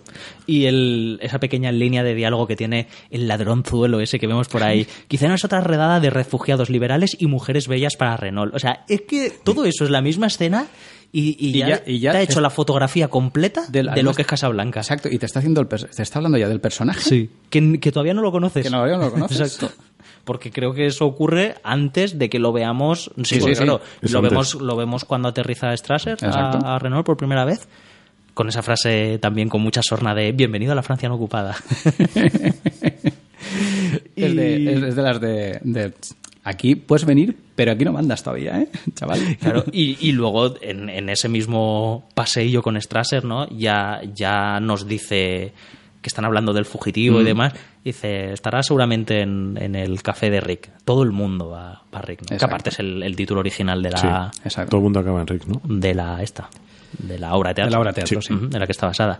Y, y si ese, cómo muestra ese Casablanca, me flipa ya todo lo que ocurre dentro del café de Rick y la otra estampa que te muestra, o sea, el, el ecosistema, que es casi la, la cantina de, de Star Wars, me parece también absolutamente flipante, ¿no? Que eso, Porque- y que eso después es una de las características de la película, ¿no? Que después todo pasa dentro del café de Rick. Exacto. Y no sientes que sea un ambiente... Sí, pero de hecho es que si os dais cuenta, y además yo lo, un momento que cuando se acaba la no la primera escena, pero la primera noche, porque si, si en realidad parece que estés, estén durante mucho tiempo en Casablanca, pero en realidad están tres días. Claro, están tres días, sí, sí. Y durante la primera noche, o sea, cuando se acaba la primera noche han pasado 35 minutos de película. Ujú. Y, y- y dices, Pero y ya me has mostrado Ya te han establecido todo, el juego entero dentro todo, de Rick. Todo. el- sí. Cuando lo que estáis comentando, que hay otras películas que se tiran no sé cuánto tiempo, eso se lo das a Peter Jackson y te hace cinco. O sea, Ya ves. Me gusta ver, eh, bueno, evidentemente creo que es in- intencionado, ¿no? El café de Rick, cómo está eh, fotografiado y mostrado como si fuese un- una cueva o una cárcel, en cierto sentido, en, en la que vive. o sea, por un lado, la cueva en la que vive Rick, ¿no? Que me da la sensación de que Rick está viviendo como las avestruces, como Sí, con la cabeza ajeno, metida ¿no? bajo Ajeno tierra. todo lo que está pasando fuera. Y luego como una autoprisión, ¿no? Porque además, eh, si os fijáis en, en las ventanas, todas son de, de rejas. Las sombras están proyectando constantemente, verticales y horizontales Exacto. cruzadas. O sea, hay un- una sensación ahí de, de- de prisión o de autoprisión que creo que define Bueno, muy bien el, el estado de Rick. Y la presentación del sitio es que es casi como la cantina Mosley, ¿no? Pero total. Porque en verdad ves como esas pe- es- esos pequeños grupos de gente hablando a escondidas, ¿no? En el bar y te das cuenta de directamente que es un sitio donde se hacen negocios, ¿no? De- A mí hay una, una escena que, lo que me estáis comentando, en el momento se mete en el bar, vas viendo a los distintos personajes y los tejemanejes que están haciendo por, por geniales. abajo. Hay un momento que, que están intentando, uno, uno de los personajes está intentando vender diamantes. Dice, si es que mm, no me puedo dar más, dice, si es que el, el mercado está saturado. Está saturado de diamantes. Yo digo, no te puedo. Es, es curioso, dice, además- de diamantes, ¿eh? O sea, que dice- se dice pronto. Solamente con esa línea te, te da un toque muy descorazonador, ¿no? Es decir, un diamante que puede ser lo más valioso, ¿no? Que, que pueda tener Mm. Y aquí no- alguien no- y, que, no vale y nada. que estás en un sitio en el que, No, es que no tiene ningún tipo de valor. Que después, eh, más adelante de la película te dicen ¿no? que en Casablanca lo único que se vende son personas. Exacto, el valor está en, en- en el tráfico con personas. Y me gusta eso, cómo está el contraste que hay entre esas pequeñas conversaciones a la sombra, incluso literalmente, Sí, ¿no? sí. En- entre, entre sombras, ¿no? Y, y a la vez lo que representa el café de Rick, ¿no? Que es ese lugar para esas cosas, pero a la vez Sam en medio del garito, eh, perfectamente iluminado y entreteniendo, ¿no? Y, y manteniendo ahí una con una, la cortina de humo ¿no? del, del Rick's Café, ¿no? Ese, ese rollo de la gente jugando y pasándolo bien y bebiendo y, y todo este tipo de cosas. Cuando vemos luego que realmente Rick Es todo lo contrario. Rick es el que controla quién entra Exacto. y, y quién no entra en el, en el Que ese café. momento es muy bueno, porque bien es cierto que tal y como está eh, eh, mostrado el, el café, la distribución a mí me, me, me segó. me- No, sí. pero es una de las cosas. El café es como el hotel de Resplandor. No tiene planta, o sea, no, no. no tiene una distribución fija, sino Sí. que fueron cambiando diferentes creo que- partes. Y Sí, eh, creo que para- eran dos o tres partes y las fueron cambiando. Y, eh, y está muy bien cómo muestra a Rick que está allí, está en la puerta y lo está controlando todos. Este, este entra, este, Sí, este no. ese es Además, genial. es el- Bueno, pero, pero es para entrar en el reservado donde se juega, ¿no? Ya- en el- ya no lo sé, es que ya no me queda muy en el claro café, tampoco. Porque la gente entra al café y después está el reservado donde se juega.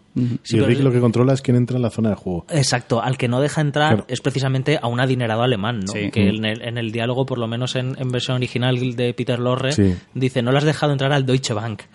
¿no? Y, eh, no sé si, la verdad es que hace un montón que no veo Casablanca doblada y no sé si, No, creo si que esa no, línea creo que está, no. ¿no? Pero, pero es una línea mm, esencial para entender por qué no está dejando entrar a, a ese tipo. creo que ¿no? dice creo que dice que era holandés. Me suena que era holandés. Pero es, es curioso que, o sea, cómo te plantean a Rick también ahí, porque estás jugando al ajedrez, ¿no? Sí. Sí, Entonces, me, encanta la presentación. Entonces también tienes como, fue a Rick Café, de gente haciendo como pequeños negocios, y él como que es el personaje que no se va a mojar nunca, ¿no? Porque está siempre de blanco impoluto aparte. Pero después es un tío que sí que es muy calculador, ¿no? Porque está Sí. jugando al ajedrez consigo mismo. Es- esa es la idea. O Esa sea, es la entonces idea está, que yo está veo. siempre con un conflicto interior, ¿no? Este- te muestra la imagen como que el tío está siempre como manteniendo ese, ese combate consigo mismo, ¿no? De, Esa idea de- me encanta, tío. y, y aparte, después, también es un tío que sí que toma partido porque sí que cierra y abre una frontera para que pase la gente. ¿no? Exacto. Pues además el tema de la partida de ajedrez luego se va a ver representado en determinados momentos de la película en, en él mismo y Laszlo, que casi son las dos caras de la misma moneda, ¿no? Y la partida la va a estar jugando hacia sí mismo con, con el personaje de Laszlo, ¿no? En Rick lo vemos con un sombrero oscuro, Laszlo siempre va con un, con un sombrero con un sombrero blanco, ¿no? Son como los, las dos partes de su, de su conflicto Sí. De hecho, de hecho, si os das cuenta, justo a, a la escena final, cuando ya desemboca todo antes de llegar al, al aeropuerto, eh, está jugando con los personajes, con el resto de los personajes, Total, con ella, sí, sí. con, con Laszlo, con Renault. Está jugando como si fueran peones. A cada uno le dice una cosa distinta para, porque a Ilsa le, dice- a Ilsa le dice, no, no, tranquila, le decimos a tu marido que nos vamos los dos juntos. a, a Renault le dice, no, no, tranquilo, que lo van a pillar. A Laszlo le dice, no, no. Y al final va mm, moviendo las fichas hasta llegar a donde él quiere. Exacto. Son, hay, hay dos elementos en la presentación de Rick. Uno es este, que eso que a lo largo de la película se, se desarrolla. Y, y que lo, has mencionado, lo habéis mencionado antes, la copa de champán vacía. Sí. La copa de champán vacía tiene un significado especial que cuando la has visto varias veces la peli dices, qué grande, que Michael Curtis seguramente dijese, Rick tiene que tener una copa de champán vacía Sí. al lado. Porque la copa de champán vacía la vamos a ver. Es que no sé si esperarme o no, pero bueno, no, ya que la he dicho, la- lo digo ya, ¿no? Eh, yo creo que cobra todo el significado en el momento del flashback. En el momento del flashback, ellos, digamos, están celebrando su amor Sí. con champán. Sí, señor. Que hay un momento en que lo vemos que Rick está sirviendo el, chal- el champán y el momento siguiente cuando se es besan, cuando tira la copa. tira la copa y el champán se derrama. Y eso cierra el círculo de la copa de champán vacía de Rick cuando ya sabemos, ya hemos visto el flashback entero y sabemos lo, lo que ha pasado, ¿no? Que aparte se la- Y las se- cosas me parece una Que aparte le tira el champán a, a Sam. Pues está encima del piano. Ah, es verdad, es verdad. Claro, Sí, que sí. yo después entendí con razón, Sam, cuando la vuelve a ver es como Dice, rollo, hostia, hola, ¿qué tal, Isa, eh? Hija puta, que me dejaste el piano bonito, eh. Pero me encanta, ¿no? Y me encanta además esa, esa imagen de, de Rick, que es un poco el, el- el rey de los desencantados, ¿no? Mm. Y, y que ese es su pequeño, su pequeño reino y le hace hueco a, a toda la gente, ¿no? Como, No, como y- él de determinada Y forma. después De entra... hecho, es- o sea, tiene frases de desencanto absoluto. A mí me encanta una cuando estaba con Renault, eh, que dice, dice, bueno, yo quisiera saber por qué viene usted a Casablanca. Y le dice, no, va a, tom- me- va a tomar las aguas. Dice, si aquí, si aquí no hay agua, dice, pues por eso. Pues. Bueno, me, me- me engañaron. Sí, me informaron mal, me informaron mal. Me informaron sí. mal. Sí, Y esa- diciendo, sí, es que me- ¿y, y qué importa? Es, es- en esa conversación con Nero me gusta mucho, ¿no? Porque ahí el, el cinismo que, que manifiesta es precisamente eso, un síntoma de, de desencanto y de, bueno, pues estoy aquí Pues, pues como podía estar en cualquier lado. existiendo, sin más. Sí, pero, Y- que no, pero que no deja de tomar decisiones al final. O sea, que tampoco es un personaje tan imparcial. Claro, es que a lo largo de la peli, porque además en esta presentación ya vemos el momento que las, estas mujeres lo quieren invitar a beber, ¿no? Y el camarero dice, no, eh, Rick no, bebe bebe con los clientes, ¿no? Que es una forma también un poco de decir que él no se involucra con los demás. Y vamos a ver a lo, a lo largo de la película precisamente cómo poco a poco se, va, fondo- se va involucrando hasta acabar, vamos, metido en todo el pastel. Y en esta idea de personajes que, digamos, son como una versión de él o una parte de él y demás, me gusta precisamente cuando aparece ahora mismo el personaje de, de Ugarte, que, que- encarnado que por, Peter por. Peter Es, es, es, es, brutal. Mm. Es brutal. que, que yo lo veo como una versión así un poco pusilánime de Rick, ¿no? Incluso la, la- el, el rostro, sobre todo la mirada, me recuerda un poco a la de Humphrey Bogart, pero en plan castigado. La ropa que lleva es como la. Él intenta parecerse en Rick de determinada forma, ¿no? Pero luego en la, en la conversación, Rick lo desprecia porque precisamente es lo que Rick se ha esforzado en no ser. La frase, la frase que le dice, además me, me acuerdo que lo paré, bueno, la he visto hace poco, le dice, eh, dice, me desprecias, ¿verdad? Dice, dice, dice, si llegara a pensar en ti, Si llegara- sí, claro, O sea, o sea- es, es que me importas una puta mierda. Es, es un desprecio total y absoluto que luego a la vez eh, el, eh, Ugarte le dice precisamente porque me desprecias confío en ti, ¿no? O sea, Sí. o sea, es como que tener amigos en Casablanca al final es algo es algo de lo que dudar, ¿no? Porque Sí. es como que todo el mundo tiene un interés oculto en, en Casablanca. Que a mí es una de las cosas que me choca de ese momento, ¿no? Eh, Rick lo desprecia completamente, ni le hace caso, y después es como, Pero lleva. papeles, vea, te los guardo. O sea, eso... Mm, pero porque yo creo que Rick también ahí juega papel, ¿no? En el, en el sentido de, de juega a despreciarlo abiertamente, ¿no? Eh, a, que él crea que realmente lo desprecia, pero yo creo que en cierto sentido Rick lo entiende, ¿no? Y, y creo que en un momento dado Rick pudo haber sido como él o podría haber llegado a ser eh, podría haber llegado a ser como él, ¿no? Lo que pasa es que yo creo que Rick está presentado también como un... Yo fui rebelde, yo fui el que se... Además, rebelde por las causas perdidas, en realidad. Eh, y bueno, en el fondo todavía tiene ese puntito de, de querer hacer algo. Es un sentimental, como dice. Sí. Exacto. total. O sea, y y él, él en realidad todavía tiene esa pulsión por, por, Sí. por querer hacer algo. Y el, pun- en el momento en el que guarda él, porque él guarda los salvoconductos en, el, en el piano, que también eso está un poquito traído mm, de aquella manera.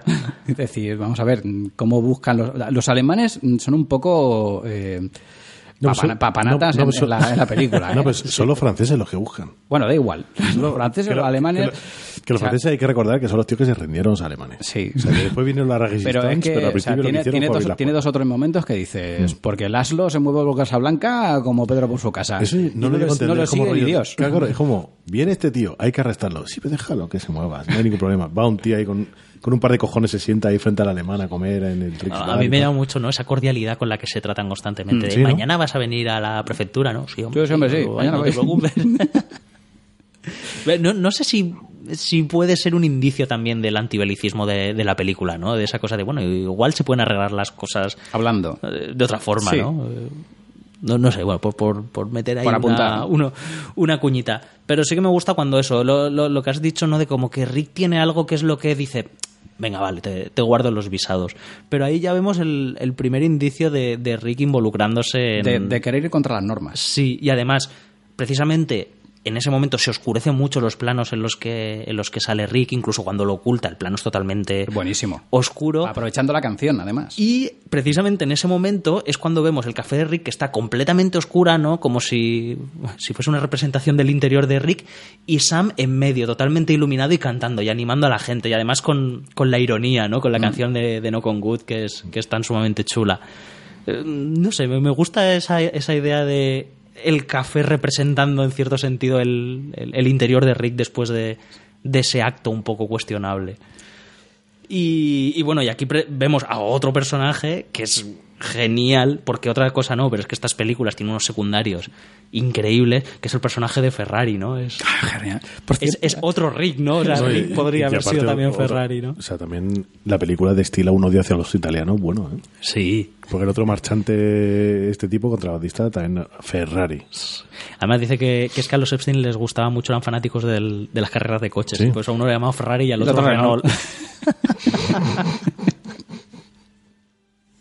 De hecho, el- en, en esta aparición de Ferrari vemos que Ferrari está Ferrari- intentando comprar el, el bar de Rick, ¿no? es ita- no dice en ningún momento, por el apellido piensas que Hombre, es italiano, pero, yo, lo, yo lo asumo, la verdad. pero, pero tampoco dice en ningún momento que tenga una no- que sea mm, ni europeo ni italiano, no, no Hombre, dice ninguna. yo lo que entendí es que es un italiano que llegó ahí con, con pasta y se hizo con el negocio del contrabando. Mm, Maneja el mercado negro. Es posible, sí. Pues no tiene pinta árabe y tal, lleva el sombrerito este. a ver, De El repente lleva, lleva un Fed, ¿no? Pero Mm. también lleva un sombrero normal, como Rick, ¿no? Al principio. A mí lo que, lo que me gusta de Ferrari es que es un personaje un poco como Renault, ¿no? Es el que sabe cuáles son las, las reglas del juego en Casablanca y el tío las acepta y las acepta e intenta sacar provecho de ello, ¿no? Porque además es el que claramente le dice, Rick, aquí el negocio está en las La personas, gente. ¿sabes? Y, y si lo juegas bien puede ser muy, muy lucrativo, ¿no? O sea que... Es que en verdad ninguno de los personajes de Casablanca realmente es como un villano que vaya con dobles intenciones, ¿no? No, No, son, la peli- la son- película, son bastante claro, planos. En, ¿eh? en la, en la película en sí, o sea, los personajes son bastante. No tienen como sea. Como lo que esperarías, ¿no? De, de un doble juego o Mm. alguien que vaya.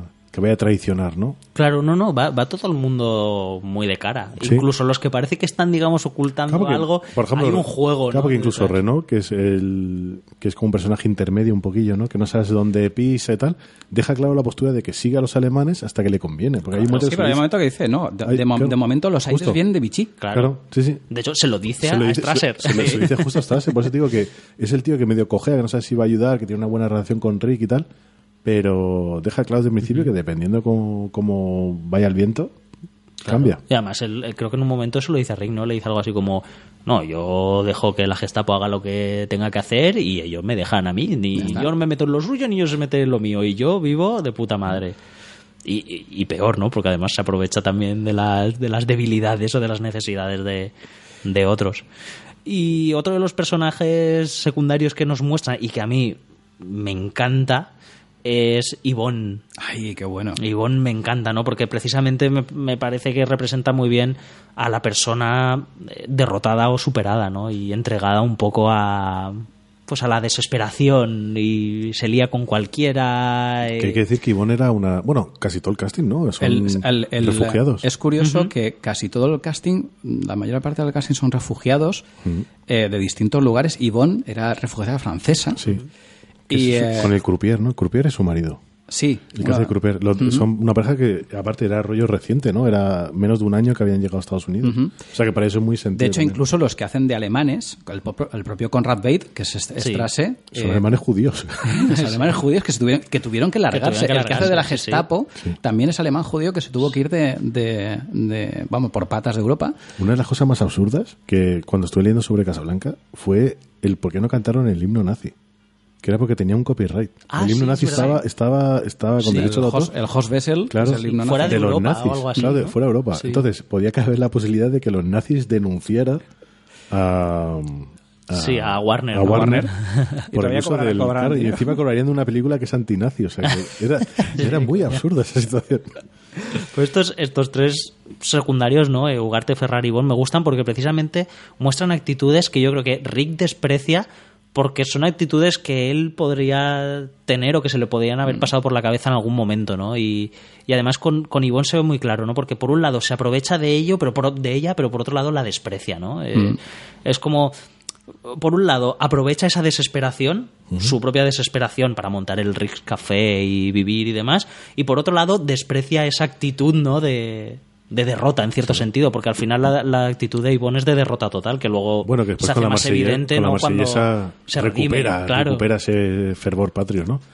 Y tenemos un momento de Sasha, que a mí Sasha me, Sacha- me- Sacha encanta. El, el- el ruso bebedor, colega de Rick, que aparte, en verdad, era colega de Humphrey Bogart, era colega Sí. de, de, de Bebercio. De beber. O sea que...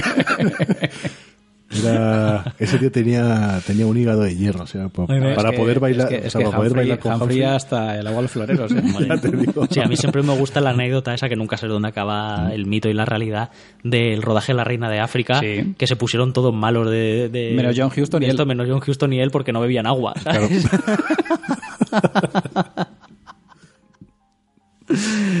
y bueno, y después de este desfile, desfile de secundarios, creo Bueno, que bueno, y, y tenemos al, al camarero Jefe. holandés, Ah, que fue el segundo banquero más importante de Ámsterdam. Qué genial. Que me encanta. Y el primer, el primer banquero, cocinero. Sí. es genial, tío. Además, es junto con la junto con la frase de, de lo de los diamantes, ¿no? El que te hace ver cómo las, la- las normas allí Sí. son... Claro, pero también me- Son me, me otras, enca- ¿no? me encanta la, ironía, ¿sabes? Hablando de unos banqueros que en el en momentos de conflicto son sirvientes de otros. Efectivamente. Que es un problema también en la, en la segunda, en la Segunda Guerra Mundial. O sea, muchos banqueros, muchos bancos sirvieron a los nazis, ¿no? Se bajaron los pantalones para... Sí. Pero me parece ese tono irónico, o sea, esa, esa- esa ironía me, me gusta mucho. Sí, es que es eso, tío. La, la ironía de los, de los de las líneas de diálogo ya no solo son geniales porque suenan bien y porque son frases memorables, ¿no? Es que representa también el, el estado El, de- momento, de- el momento de- actual, ¿no? Que sí. había en ese momento en el conflicto, sí. También es, es, eh, es propio, yo creo que también representa mucho al, al personaje de Rick. Es decir, es- es, es, que, es que él, él- él está así, por, aparte de todo lo que le ha pasado, él ve a su alrededor y dice, si es que... Vamos Bueno, a ver, o sea, apa- aparte- aparte- no nos engañemos, la mierda está aquí. No, pero aparte, ahora, que, Sí, ahora que lo dices, también representa a ese Rick defensor de las causas perdidas, ¿no? Sí. Ese sentimental diciendo, ¿has sido banquero? Venga, hay sitio de camarero. El croupier, eh, el, que es el chico, ¿no? Que llega, lo siento mucho, han, ah, han quitado 20 tal. Venga, tal, a currar con nosotros. Sasha, ¿no? Que tiene pinta de borracho y mujeriego. Venga, venga, pasa, venga, de barman. No, tiene como, es- cogiendo esas personas que a lo mejor no tendrían sitio o trabajo en Casablanca. Sí, pero el, Y- el croupier- el- el- las dos escenas que tiene el croupier, por cierto, son muy buenas. Sí. ¿Eh? Cuando le diga, mira, que disculpe, que es que ha pasado esto. Sí, lo siento, no volverá a pasar, no volverá a pasar. y ya cuando le cuando hace el tejemaneje aquel de apostar, Sí. apostar al número 20, Sí. le dice, dice ¿qué, ¿cómo va la noche? Y dice, pues 20.000 menos de lo que yo pensaba. Y bueno, vemos el, personaje de, Renault, ¿no? Que es el, último de este desfile de, secundarios que a mí me gusta mucho, la verdad. Es, tiene un- unas facetas muy despreciables, pero me gusta mucho cómo está, cómo está definido. Y, y me gusta también la complicidad que tienen él, él y Rick, ¿no? Porque son casi los dos polos opuestos dentro de ese ecosistema. Pero... Pero en realidad no son tan apuestos. No, tío. Yo, yo no lo No, o pongo sea, apuestas. op- opuestos en el sentido de que uno representa Sí, la bueno, ley esa y eh. otro representa en cierto sentido el, el- lo No, oculto, ¿no? O el contrabando, yo- pero, pero los dos saben muy bien cuál, cuál es el juego, ¿no? Y ahí es donde los veo que tienen una complicidad. De hecho, cuando sale el croupier diciendo lo de lo de perdón por, por lo de las, la partida y demás, eh, este Renault también le, le está contando el plan de detener a Ugarte. Es decir, entre ellos es como que no hay secretos. Sí. El grupero está viniendo, a- dando, o sea, señalando que las partidas están amañadas delante de Renault. Bueno, aparte de que Que- luego que él, sabe, saca lo provecho. pero pero eh, él le está informando, o sea, Renault le está informando a Rick de la detención de Ugarte también como, oye, que vamos a hacer esta esto, noche ¿no? va a O sea, pasar hay- esto y tal, Hay y- ahí una complicidad, ¿no? Son, son piezas del mismo Pero, puzzle. pero, eh, tú decías que lo veías diferentes, para mí no son diferentes porque los dos en verdad son policías de Casablanca. O sea, los dos mantienen el, eh, ese- Status quo, sí. el status quo en Casablanca. O sea, Rick se encarga que la gente que esté que viene a su café o tal no hay no hay altercados, ¿no? Y, y, y Renault se encarga fuera de que no haya altercados. Yo veo como que los dos son en cierta manera como controlan. Sí, sí, no, pero me refiero, o sea, son, er- son, los, son los mismos, hacen lo mismo, pero la imagen exterior, uno es de policía y el otro es de camarero de un garito, pero que todos sabemos que no es, o sea, camarero, eh, dueño de un garito, de pero que todos sabemos que no es Sí, no, bueno, y aparte te- de la te restauración, que hay- sino que hay algo detrás de, de- Aparte, de te dice ese que Rick. hay cierta confianza porque le, le dice directamente, ¿no? cuando va a sacar el dinero, le dice, ah, te subes arriba, nos, hacemos Sí. una copa arriba. Y le, y el tío ve la caja fuerte, ve todo. Sí, sí. Además está muy chulo, ¿no? Ese plano, ¿no? En el que vemos a, a Renault y la sombra de, Sí. de Rick, ¿no? Haciendo también un poco evidente, pues, Hombre, pero, el- pero es que esa, jugada sucia. pero aparte esa es, la, esa es la fotografía de la época. Sí. O sea, es, es algo que hoy en día se ha perdido. Yo no veo películas ya ahora que se juega No. tanto con la sombra. Ni mucho menos. ni mucho Claro, menos. Y a mí es una cosa que me encanta. Que Curtis viene de... Está curtido. viene, viene de hacer de hacer cine en Alemania. Espera, espera, y, espera, no, espera, y espera, es una de, espera. una de las primeras- en hacer- húngaro, En. Hungría, sí, sí, en Hungría, de hecho, era Miguel Querez, se llamaba. Sí, sí. De hecho, No, pero- pero- él, viene del cine... Pero también viene, o sea, bueno, también ha hecho Robin Mudo. de los Bosques, ¿no? Bueno, sí, sí, pero ¿qué quiere decir? Con el que y Capitán, y Capitán Blood. Que es-. Robin, Robin de los Bosques le llegó de, de, de segundas, ¿eh? ¿Mm? Porque él, él, él no empezó Robin de los Bosques, fue a salvar Robin de los Bosques. No jodas. Fue un- Pues fue un puto caos. Claro. Se le porque- dijo, hemos visto Casablanca, arréglanos Robin. Porque no lo hemos dicho al principio, pero precisamente Michael Curtis, dentro de esta maquinaria perfecta, era uno de los directores eh, contratados y profesionales que estaba ahí para dirigir películas. O sea, nada de autores ni de historia. No, ¿no? se Aunque luego la autoría se Sí. pueda mostrar de otra forma, pero el tío llegaba ahí por, por Pero su así contrato. así funcionan los estudios. Tenía directores de estudio, actores de estudio también, ¿no? Él era un director de estudio. Mm. Y dicen que, que un tío súper meticuloso y maniático. eh, Si, si miras la filmografía de Aún, Michael aún así se, Curtis, se le cuela una muy gorda en, en ves Casablanca. ¿eh? Sí, bueno. Pero si, digo, si ves la, la filmografía, es raro el año que ruede menos de tres películas. Hay años que rueda hasta cinco y siete. O sea, era una máquina. Lo que es que en, a, De Casa- trabajar. a Casablanca llega. De hecho, no era la primera opción a Casablanca porque era un William, William Wyler. Sí, Y, eh, y lo metieron en el proyecto eh, porque creo que Wyler estaba haciendo otra cosa. Y, mm, y él es un. Además, se nota en todo momento porque además creo que se pasa muy poco del presupuesto. Y era, él era muy famoso en ese, en ese aspecto porque era. eh, sobre todo para los estudios porque, porque él cumplía. Era un tío. Era, era como un Uwe Boll, ¿no? De, Exacto. de la Warner en esa época. De hecho, por lo visto, incluso lle- llegaron a quejarse porque el tío eh, era tan trabajador que suprimía las horas de comida y de almuerzo y demás. Y tuvo problemas con el sindicato Sí. de actores y Bueno, todo, que dijeron, a eso- ver, que hay que parar para comer. Que habrá que comer, ¿no? Eso a Humphrey le daba igual. Oye, Ponme otro cóctel de champán. Humphrey de beber, tío, pues ya está. Comer, que es comer? Pero, pero bueno, lo, que- lo que, a lo que íbamos, que nos hemos ido un poco, el rollo de las sombras y eso creo que le viene heredado de la parte del mudo, ¿no? Y Hombre, a ver, el- europeo es- y es, todo eso. eh, hizo Ángeles con las caras sucias, ¿no? Sí, qué sí, peliculón, señor. tío, joder. Sí, señor. Y bueno, aparte de, de- de todo esto y entrando en el, en, en el detallito de, de con quién bebe y no bebe Rick, precisamente lo vemos beber con Renault en privado, eso sí. Sí. Claro, pero es que Renault no es un cliente. Claro, ahí, ahí está la historia, ¿no? O sea, que ellos tienen ahí su, Claro. su cosa. Y otro plano que me gusta mucho y que luego tiene un sentido circular que se cierra al final es el plano que vemos cuando están en la terracita de ellos mirando a los aviones aterrizando, ¿no? exacto. Ujú. Precisamente reforzando la idea esta que decías tú, Simón, de que ellos son los que parten el bacalao. O sea, o sea me, me gustó un montón. Y, y bueno, y en- al final de esta conversación me gusta mucho precisamente que con esa confianza que tienen y con cómo se conocen el, el uno al otro, eh, Renault le dice, Rick, que va a venir Laszlo, que tú sabes quién es.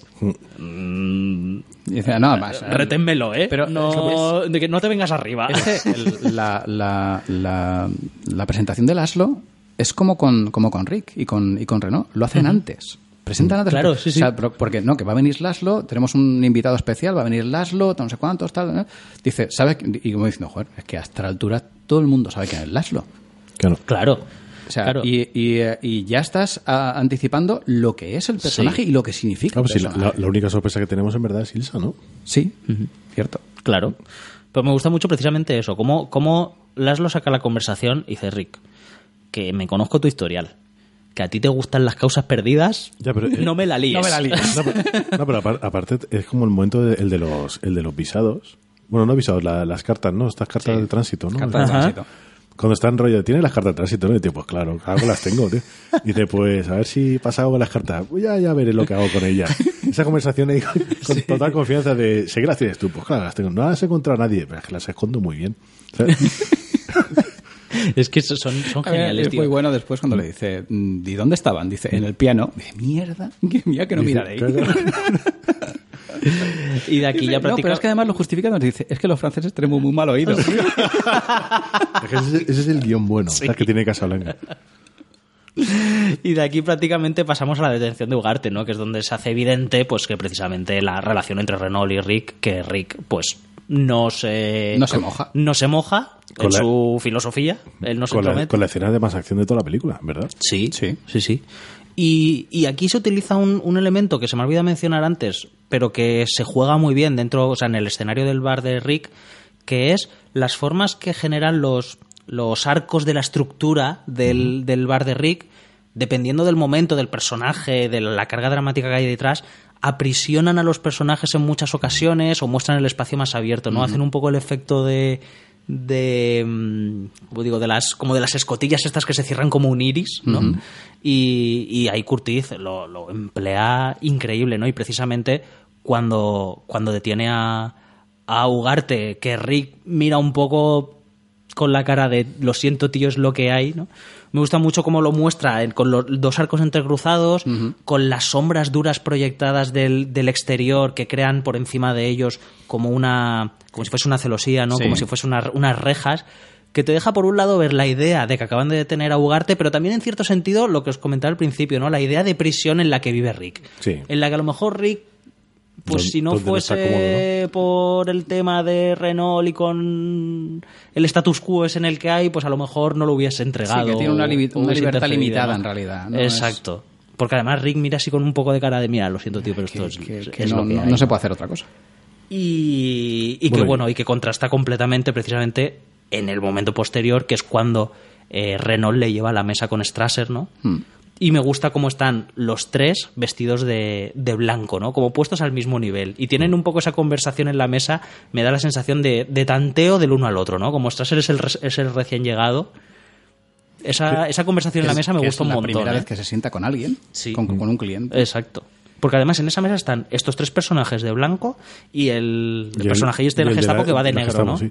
Que me llama mucha atención porque normalmente iría en contra de un plano bien tirado el que tú tuvieras elementos en medio de la gente, ¿no? Y el de la Gestapo está completamente detrás de como una así como de bandeja de tartas Sí, sí. que no se ve bien y lo utiliza muchas veces no en la película, pero ese es como muy evidente que están los tres sentados en la mesa, es un plano súper raro, como encima, ¿no? De una celosía donde hay- después hay una bandeja como para tartas que tapan Sí, que además que el personaje de la Gestapo como que no le importa. no. No.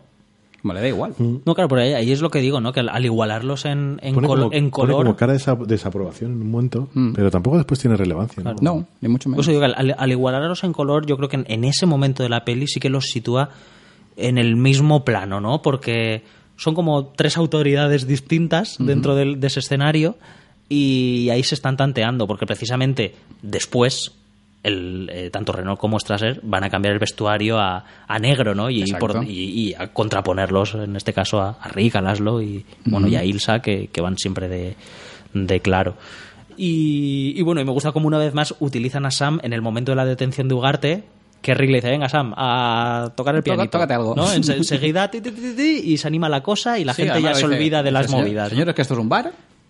Lo Vamos a... juegan, lo juegan súper bien.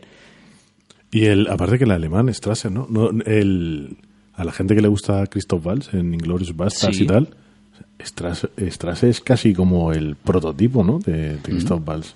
Total, No, te- no sí. recuerda con el acento que tiene farzado, las Y además miradas y, así- ese, y ese juego de ante todo educación, Eh. ser políticamente correcto, pero dejar muy claro las cartas, ¿no? Cómo vas a jugar, ¿no? Porque después al final de la película sí que es verdad que hasta el final de repente se dibuja un poco ese villano y se convierte como un, simplemente un tío que aparece y rollo de... Mm. ¿sabes? Rollo de como echando un poco la, la bronca y tal, pero nunca toma una decisión firme, ¿no? Porque al pero... final él acaba de llegar realmente. O sea, yo creo que al final Bueno, pero- tiene cierto sentido en cuanto a que dicen, bueno, las cosas de Casablanca las tenemos que arreglar los que sabemos cómo funcionan Sí, pero las además cosas es que aquí, ¿no? teniendo en cuenta que toda la acción y todas la- las circunstancias que rodean a la película eh, transcurren en dos días y medio, tres días a lo sumo, mm, Strasser como que se está ubicando. O sea, está como, como digamos, tomando, tanteando el Tanteando, terreno. sí. Tanteando el terreno. En, en realidad... mm, eh, y aparte también es que él no gobierna en, en Casablanca. Es, digamos que en, en esa medida de que sí, que él está por encima de, de Renault, por por estatus o por lo que sea, pero en realidad mm, Claro. yo aquí no puedo cortar. Sí, además se lo, se lo dice a Laszlo, ¿no? En un momento dado. Dice, el, el que tiene que dar la última palabra es Renault. Que también En, cierto modo también tantea a Renault, ¿no? Lo pone en una posición de decir... Eh, a ver por dónde me vas a ver por salir. dónde me vas a Claro, salir. toma una decisión, a ver, ¿no? Y, y en esa conversación me gusta mucho sobre todo el carácter de, de Rick y de Renault, ¿no? En el que Rick se muestra así como muy, Esquivo. muy neutral, evasivo y demás, y Renault deja bien claro que, que yo ahora mismo canto esto porque es lo que toca, pero si hay que cantar otra cosa, se canta otra cosa, ¿no? Entonces, es que me encanta el personaje de, de Renault. Bueno, ahí tenemos la, la frase mítica, ¿no? La de borracho. Sí. Y eso le hace... ¿De qué nacionalidad? Nacionalidad Borracho. internacional. Borra, es que es, que es absolutamente genial. Yo es que solam- te podría apuntar una libreta con, no sé, con 20 páginas de diálogos de, Sí, de- sí, de- con sí. frases de Casablanca. Y ¿qué tenemos? La aparición de, De Laszlo. de los, los protagonistas que nos quedan, ¿no? De, de Laszlo y de, y de Ilsa. Ilsa. Que me gusta cómo se presentan al principio, ¿no? Porque siendo fugitivos, ellos entran al, al bar de Rick eh, totalmente eh, a pecho descubierto, ¿no? Incluso vestidos de blanco y...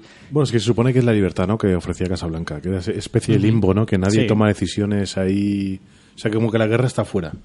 Es como una antesala, ¿no? De una sala de espera. Y enseguida se encuentra con el noruego, este otro personaje, ¿no? Que se acerca, que se acerca con el anillo y demás.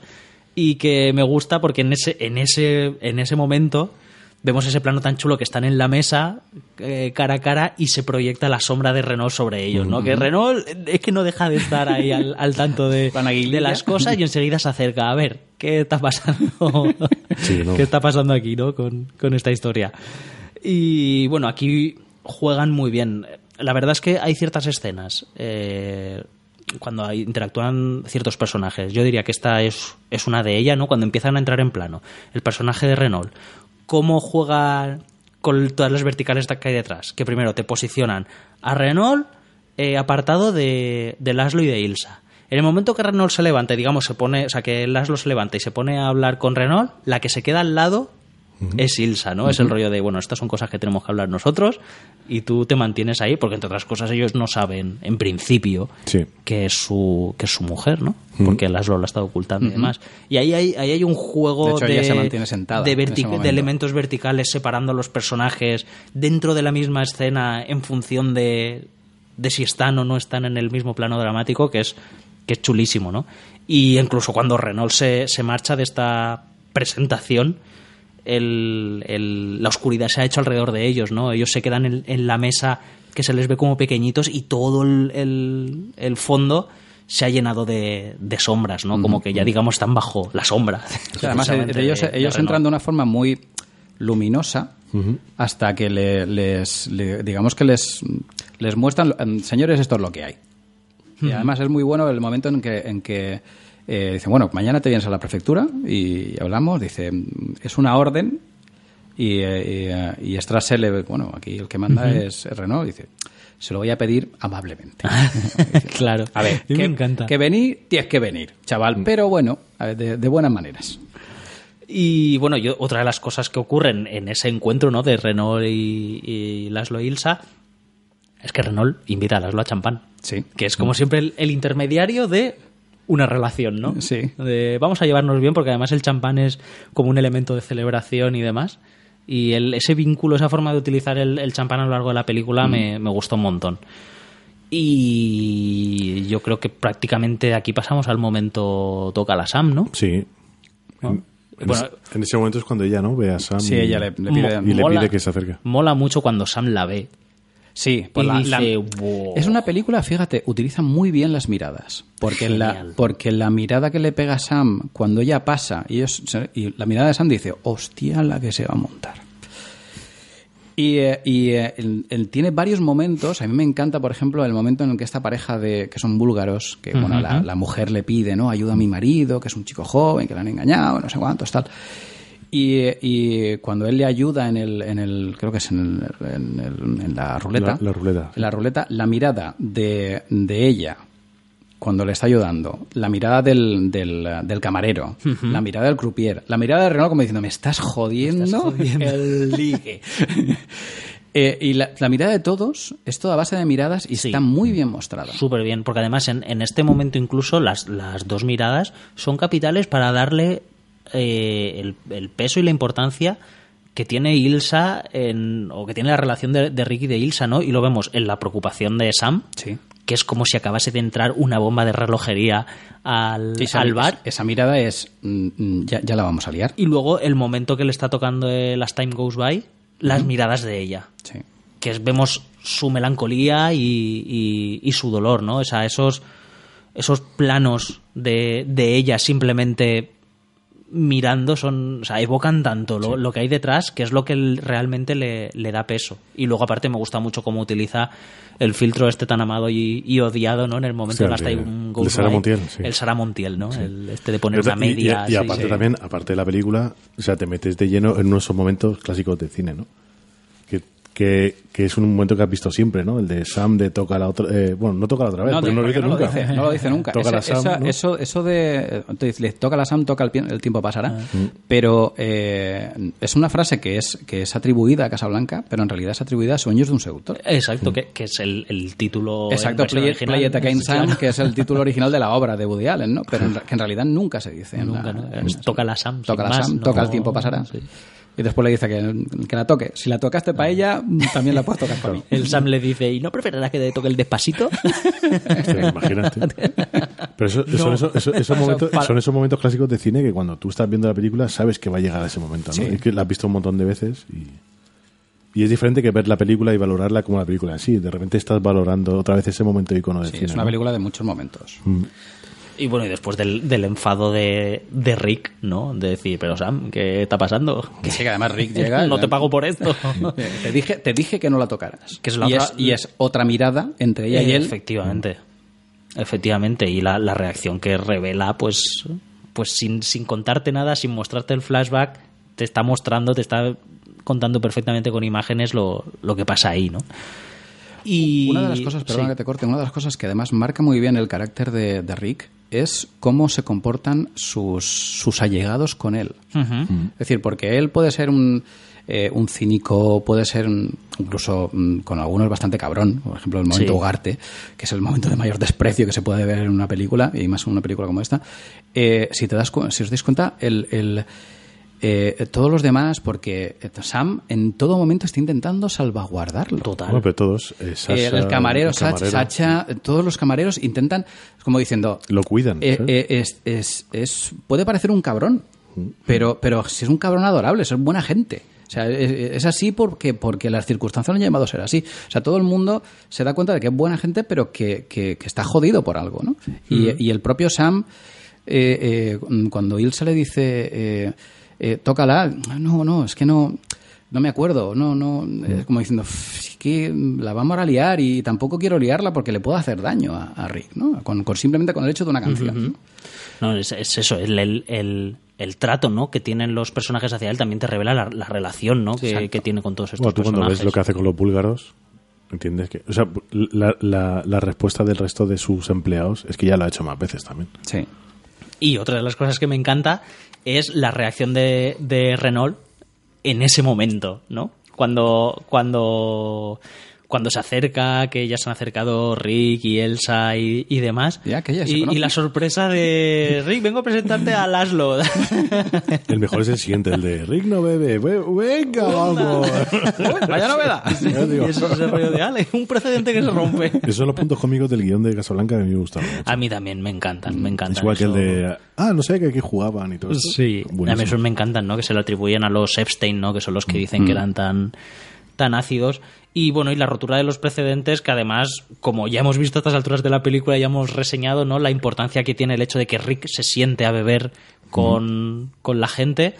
Y bueno, en este caso que les pague la cuenta y demás, pero que sobre todo que muestra que Rick se involucra con, Sí. con unas personas. Aquí tiene otra de las frases que me encanta, lo de... Me acuerdo perfectamente del día, los alemanes iban de gris, tú ibas de azul. Esa Sí, frase me sí. flipa Genial, también. ¿eh? Y, y otra muy, muy reveladora para saber la naturaleza de los dos personajes, que es cuando Laszlo le dice, soy hablar de Rick en toda Casa Blanca, y él le responde, y de Laszlo en todas partes. ¿no? Que él lo sitúa a cada uno en su, Sí. en su nivel, ¿no? Te, bien te muestra que Rick... Sí, como bueno, diciendo, yo soy una persona, en realidad soy pequeñico, porque Sí. no, no, lo- no, no es, no es, es trivial lo que yo hago, pero lo tuyo No, pero lo tuyo es Lo otro tuyo nivel. lo tuyo- lo tuyo mola. Han, han venido unos, ale- unos alemanes cabreados desde Alemania, ¿sabes? El viaje, en, viaje avioneta desde Alemania en esa época tiene que haber sido duro, ¿eh? Solamente para cazarte. Y también me gusta cómo te adelantan ya un poco lo que va a ser el, el- el trío no amoroso, con un plano contra plano en el que siempre Mm. Sí. vemos a Ilsa en medio, En medio de los dos. Exacto. Es es- es súper chulo. Que es un poco raro, ¿no? Eh, eh, cuando, cuando lo ves, porque como pasa de un plano al otro y, y eh, Ilsa se mantiene, Ella es siempre como. está en medio. Te salta un poco la vista, pero, pero bueno, tiene, tiene todo el sentido del mundo. Y ya prácticamente lo siguiente que vemos es la, la derrota, ¿no? De, de Rick. Sí. De hecho, se apagan las luces literalmente del, del, del Rick Café, ¿no? Como si le hubiesen insuflado la, Y vamos la a, vida. Claro, y vamos a esos momentos ahí. Y vamos a esos, a esos Íntimos. momentos de Sam, que yo, que yo si, puedo ella, soportarlo. si ella pudo soportarlo, yo también. Tócala. claro. Pero ahí me gusta, ¿no? Verlo totalmente eso, envuelto en, en- en la oscuridad, que es prácticamente la primera vez que vemos al personaje de Rick, que nos lo han mostrado, nos lo han mostrado como un tío que parte y reparte, ¿no? Como Que sabe manejar todas las situaciones, ¿no? y no lo vemos moja. solo y, y derrumbado, ¿no? Y, Bueno, y borracho, pero y bueno. en, en esa actitud precisamente de, de- de- de borracho casi. Y acompañado por Sam, que habrá, se, habrá tragado, se habrá tragado cada penuria del Rick. te digo, ¿eh? Pues como rollo, venga, va, otra vez vamos a tocar. Otra vez, venga. Otra vez con la misma historia, ahora toda la historia de París. sí, que te ha dejado. Sí que me gusta la, la idea de que dentro de la oscuridad está esa luz intermitente fuera, ¿no? Como, bueno, Sí, como vigilan- vigilando. No, vigilante, sí. yo, yo la veo más como una cárcel, ¿no? Que es la cárcel de, de los recuerdos de Rick, ¿no? Porque Claro, cuando, cuando porque creo recordar que cuando termina de contarlo, tenemos el plano de la puerta y el y la luz, ¿no? El as pasan- eh, pasando como si fuera una vigilando, prisión, ¿no? La prisión como de si la, de la una ¿no? En realidad es que para él es una prisión. Claro, Claro. es que eso ya la, la idea del Rick, del, Sí, del, Rick como una prisión personal me No, pero gusta apa- mucho. aparte de lo que decíamos del sacrificio, ¿no? Las películas que nos gustan con sentías, ¿no? Con sacrificio y tal, al final es el es esta especie de idea universal, ¿no? De que lo importante es dejarlo ir, ¿no? El, Sí. el let it go, ¿no? El, el dejar que, una- que otras personas El eh, momento Frozen que has tenido. Claro, el momento Frozen. y el y entonces eh, viene un poco vinculado con la imagen esa que tengo yo de que el Ricky's Bar es como la memoria, ¿no? De Rick, eh, los, los, las memorias estas cerradas, ¿no? Entonces esa cárcel interior que tiene él, ¿no? Por no dejarlo ir. Además, tal Después cual, te, después te canto tal cual nos lo han mostrado en ese momento, parece que como si Rick no saliese nunca, ¿no? Del, Sí, de ahí. bueno, es que vive Sí. ahí aparte. Sí, es sí, que te, claro, te muestra vive- que el tío. Tiene apartamento Sí, sí. arriba y, y demás. De hecho, la primera vez que sale es cuando llega ella. Si os dais Eh, cuenta, porque sí, cuando se va a ver a exacto. Ferrari. Sí, sí, sí. O por lo menos la primera vez que lo vemos fuera. Y aquí hay una línea de diálogo que me gusta mucho entre él y Sam, que es cuando le dice, si es, si es eh, diciembre del 41 en Casablanca, ¿qué horas en Nueva York?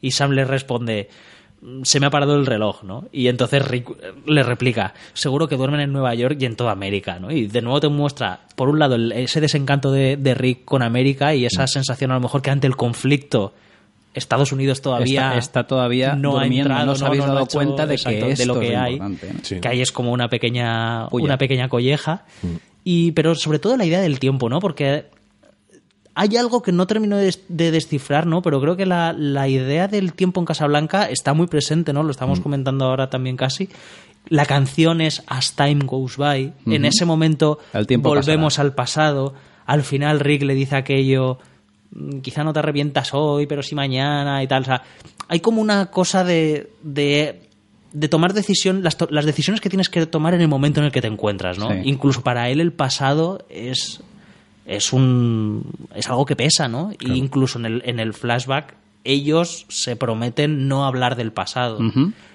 Y De creo, hecho- creo que hay algo de ahí, hecho, ¿no? De- flash- de, la importancia el casi flash- del El presente. flashback de la relación entre ellos dos, tal y como está presentada, eh, hay un, un encadenado en el que parece que haya pasado mucho tiempo.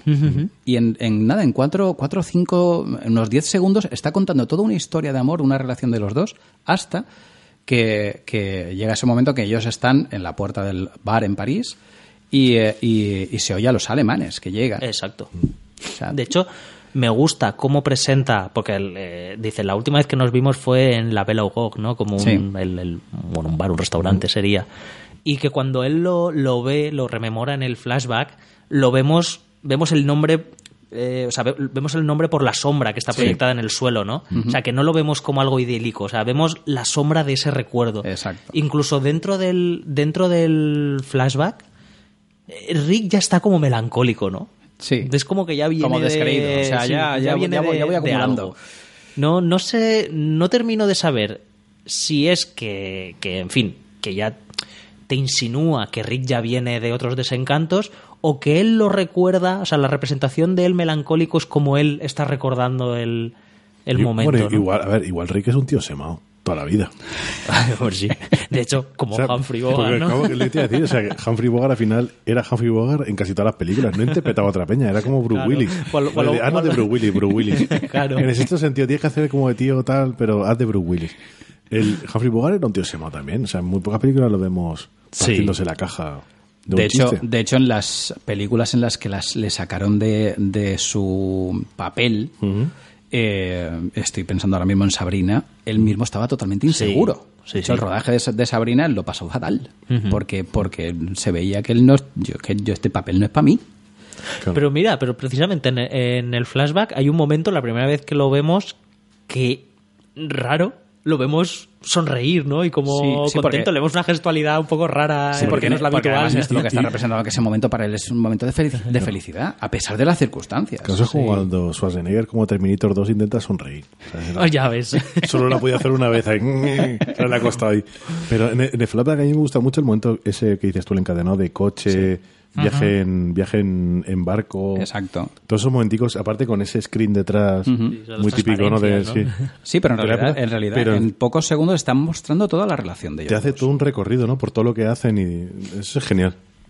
Y, y viendo el desencanto, ¿no? Del que viene Rick, casi que entendemos bien la importancia que tiene para él ese momento, ¿no? En el que, en el que parece que está gozando ahí de una felicidad que hace tiempo que, que no goza y que prácticamente se invierte en los roles del cine de la época, ¿no? Al final el que se queda él con el corazón, el que se queda con el corazón partido es él y Sí. dejado y y no lo vemos explícitamente, ¿no? Pero me gusta mucho el, el plano de la carta y la lluvia cayendo, o, Es- o es simplemente la, bueno. la lluvia, ¿no? Que es prácticamente el llanto de, de Rick, el que es lo que está representando. Apar- aparte de eso, eh, perdón. Aparte de eso, antes hay una conversación porque cuando están a punto de los alemanes a entrar en, en París, que además lo anuncian eh, con, por el megáfono y tal, eh, ella le dice, eh, ahí vemos que todavía Rick está eh, embarcado en, en- en- en causas perdidas. Teóricamente, él, no sé, o deja entrever o se puede entrever que a lo mejor todavía está metido un poquito en la resistencia. Eh, eh, le dice que van a venir los Que alemanes por ti. y, y van Sí. a venir a por ti. Tienen tu historial o algo así. Sí, ¿no? sí, y, y le dicen, y él como diciendo, no, no, si es que lo que me importa eres tú, o sea, Claro. me quedo por ti, no me quedo por, por nadie, a mí me da exactamente igual. Aparte, el, el- el uso, el, el uso de. Están llegando los cañones, la, la se- diciéndonos también que va a venir algo peor, ¿no? Que es la separación de ellos, ¿no? O sea, Sí. también ya también te pone sobre aviso de que va a llegar algo, ¿no? Y después te lo vende como. Bueno, te lo vende. Lo, lo que no llegan los alemanes, pero llega la separación, ¿no? Sí, y además La- algo destructor, ¿no? Porque Claro. mencionan a los Sí, sí, cañones. Bueno, o sea, el- por cierto, la, la frase, mm, habla- vamos, son- hay muchas frases durante la película, pero esa frase de, de, em, ha sido un cañonazo o, el- o son los Oh, latidos de mi corazón. te digo, ¿eh? O sea, es, es brutal. Sí, pero después la zorra se va. o sea, es como rollo, vale, muchas frases Elsa, pero. pero, pero, pero me has dejado aquí tirar. So- solamente se iguala a la de los Inmortales 2 de cuando la mujer ya es vieja y dice siempre me he preguntado por qué no envejecías y es porque te quiero y es guay grito por la me estás contando Ya por ahí. no pero a mí me gusta la de la de elegimos enamorarnos cuando cuando el mundo se desmorona no que ahí es Sí. donde me vuelve a mí otra vez el rollo de la importancia del momento porque además ellos dicen ¿dónde estabas tú hace 10 años? y al final la conclusión es como bueno pues no importa dónde estamos hace 10 años o probablemente Este es donde estábamos hace 10 años no nos hubiese juntado ¿no? De hecho, es que sí, nos da, da mucha cuenta, estamos hablando mucho del tiempo, pero él elige, aparte de por eso, porque él es importante, él elige el momento de mayor felicidad, Sí. a pesar de las circunstancias. Es decir, el mundo se va a tomar por saco, pero da igual. O sea, estamos juntos y es su momento. de, de hecho, ese momento, y hay una frase mm, lapidaria del siempre nos quedará París. claro O sea, de- siempre nos queda, lo perdí, hubo un momento en que lo perdimos, pero lo hemos recuperado, hemos recuperado ese momento feliz. Claro, y en cierto sentido no lo perdimos, o sea, lo vamos a tener para siempre, o sea, ya ha ocurrido, eso nos pertenece, ¿no? Claro. Lo, lo Bueno, malo, lo, lo malo es lo que no haces. Exacto. Bueno, es que de- de todas- durante toda la película, con el tema de, de cómo el tiempo pasa, te está diciendo, ¿no? El tiempo pasa. Tú puedes hacer lo que tú quieras, ¿no? Pero el tiempo pasa. Entonces tienes que aprovecharlo. Ahí eso da- da- las, las- la idea, ¿no? Del tiempo que hay a lo largo de la- de la película es algo que siempre me, Sí. me resuena, que no la termino de, de redondear del todo, ¿no? Pero que, que me gusta. Bueno, que yo de cierta manera lo veo después como cuando Rick ya toma la decisión de, de cuando vemos al final de la película, ¿no? Cuando se junta con Renault para para, eh, para intentar volver a participar, ¿no? Que era la idea, ¿no? De, después cuando fuera la invasión aliada, ellos, parti- ellos participaban también y tal. Eh, que es aprovechar el momento, ¿no? Eh, no dejar los sueños o... Bueno, y las memorias están ahí para disfrutarlas y tal, pero no para vivir encerradas en ellas. Efectivamente. Y aparte que dejar tu marca en el mundo, ¿no? Y, y aquí, bueno, lo que os comentaba antes, eh, se hace acto de presencia. Yo creo que es donde queda claro la, la eh, lo que representa el, el champán, ¿no? Sí. Y me gusta mucho como cuando acaba el flashback volvemos otra vez a Rick y lo vemos que y le vemos que lo que tira en lugar de ser una copa de champán es un vaso de bourbon, ¿no? Que si el champán es para celebrar, el bourbon normalmente es, Es para, para- para olvidar, ¿no? emborracharse, exacto. Y ese, ese pequeño juego me, me gusta un De montón. todas formas, es eh, lo, lo que comentabas, es muy bueno el, el plano de la carta, porque la carta, eh, eh, que además representa muy bien, lo de la lluvia representa muy bien sus propias lágrimas. Exacto. Es un momento de, de derramamiento De absoluto interior. Además, vemos ese plano en el que la carta se va deshaciendo. Deshaciendo, exacto. O sea, es su última carta, es el último recuerdo que le puede quedar de ella y se pierde. Y se diluye. Y se Como diluye. lágrimas en la lluvia. Como lágrimas en la lluvia. Al final acabamos siempre volviendo a ver Renner.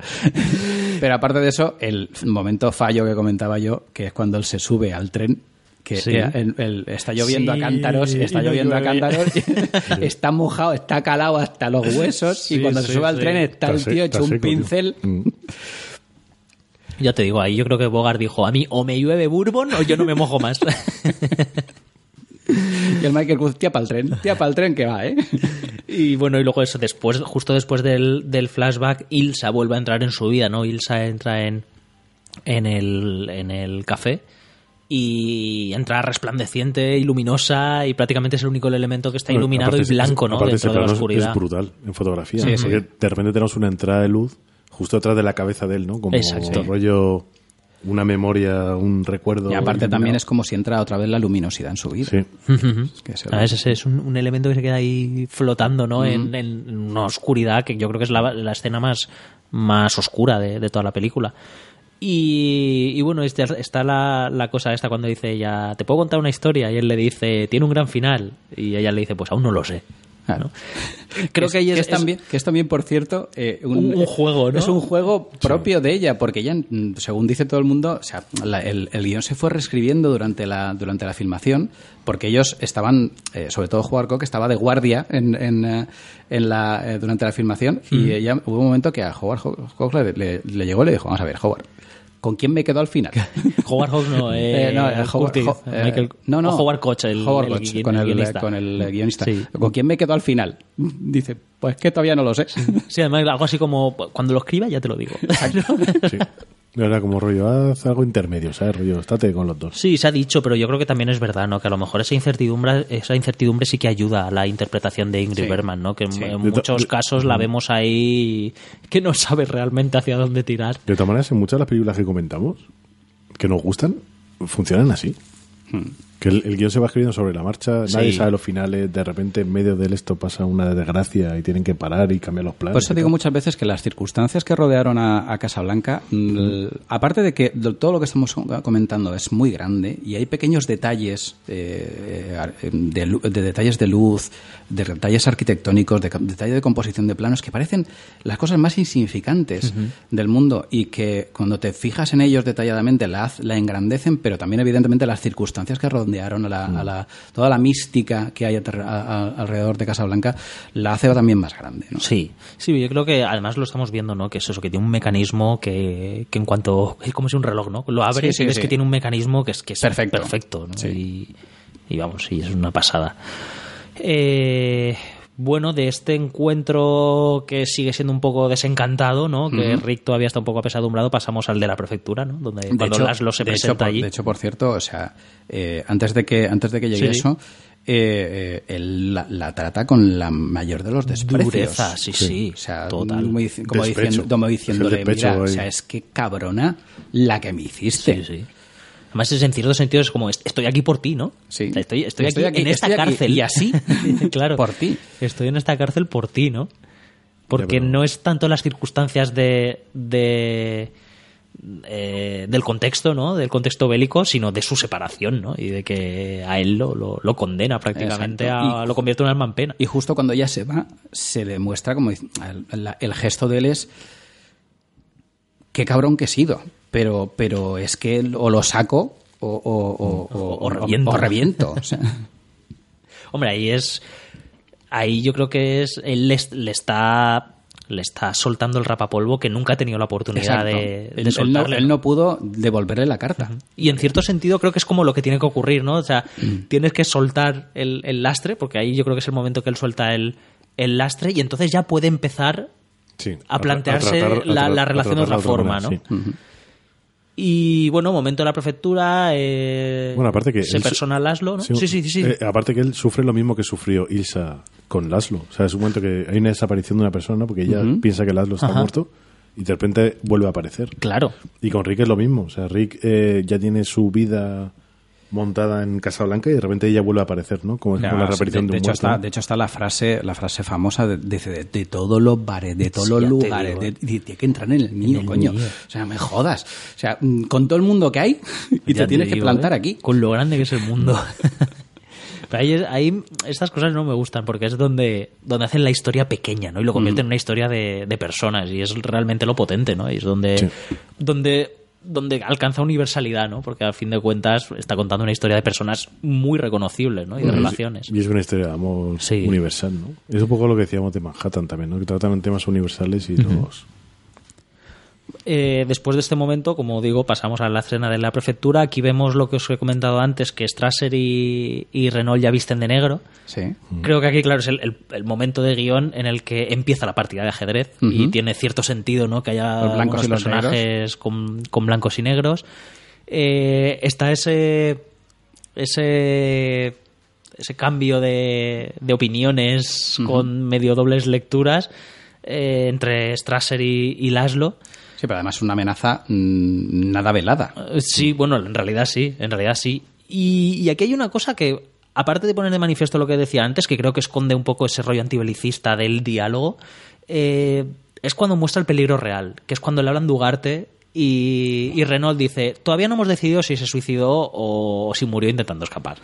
Y ahí es donde te das cuenta de que ahí es donde está el peligro, ¿no? O sea, es, es más peligroso ese juego Sí. que una pelea a puñetazos o que te meta en, de en hecho un campo de de, hecho concentración. Strasse le dice bueno dice Casablanca es un lugar muy peligroso que igual Claro. te puede estar aquí pero igual te puede pasar algo Y también te muestra Renault, ¿eh? Como es. sí Claro, hombre, Renault, él... A mí me encanta, tío. Pero me, me encanta porque con toda la actitud cuestionable que tiene, Pero va de cara. Sí, va totalmente de cara. mola mucho. Y prácticamente lo que, lo que lo que vamos a ver aquí es otra relación, ¿no? Que es el encuentro entre Ferrari, Ferrari y Rick, hablando de los salvoconductos sin hablarlo sin hablarlo. Y me encanta. Me encanta porque, porque los dos saben de qué están hablando, ¿no? Y prácticamente yo creo que, que Ferrari eh, lo estaba esperando, ¿no? Y es como, vale, adelante que tenemos cosas de las que hablar. Pero de todas formas, aparte de eso, también me gusta mucho el momento en ese de que, bueno, a ver, que ha llegado el cargamento y tal. Dice, bueno, a ver si esta vez no, no se queda. Dice, a ver, gastos de representación. Como diciendo, a ver, yo me llevo una comisión y sabes que me la voy a llevar. Sí, O sea, y, y en cierto modo, pues Rick lo acepta porque también sabe que ese es el, El que es rollo. el, es el rollo, ¿no? Es el Ese- rollo. ese es el juego. Y me gusta, pero me gusta mucho eso, ¿no? Cómo están hablando de todo y dando las cosas por hecho. Y cómo al final, al final, eh, vemos que Ferrari utiliza todo eso precisamente para decirles a Laszlo y a, y a Ilsa lo mismo. Es decir, los salvoconductos, si los queréis, están ahí. mm. Es un manipulador total, tío. A mí me gusta, me gustó Pues mucho. es, el je- es el jefe del mercado negro. Aparte de eso, no, no- no hay que olvidar que Ferrari, por ejemplo, también está presen- representado en la primera noche.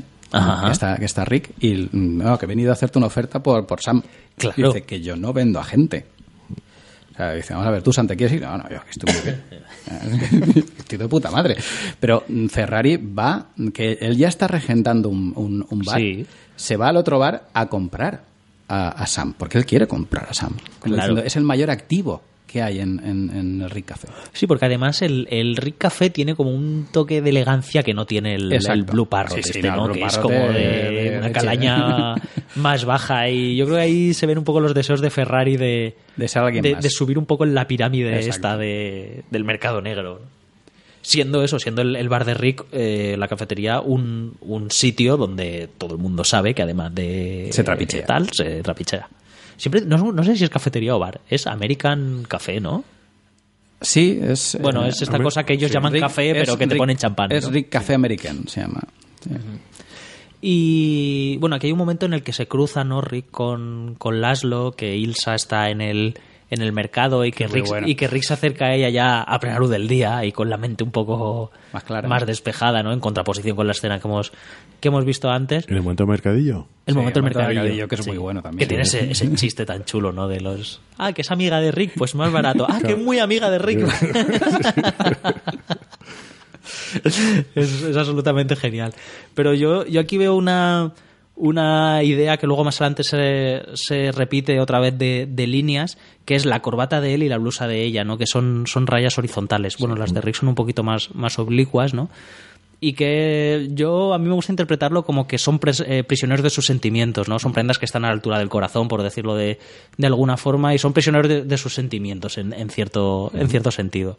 Porque además me llama mucho la atención la elección de vestuario, ¿no? Que, Bueno, que es rara. También te, te- también te señala que están empezando a entrar, entrar en sintonía, ¿no? Están Sí, empezando es a, comp- cierto. a com- a compartir. A De hecho, cosas. de hecho, él cuando me dice, bueno, anoche dije unas cosas que, joder, como Sí. que me pasa un poquito, ¿no? Que ya como Y- que está claudicando un poquito. Sí, en ese- ya en empieza una aproximación ahí. Sí. Claro, empieza la, la calma, ¿no? Después Sí. de la tormenta.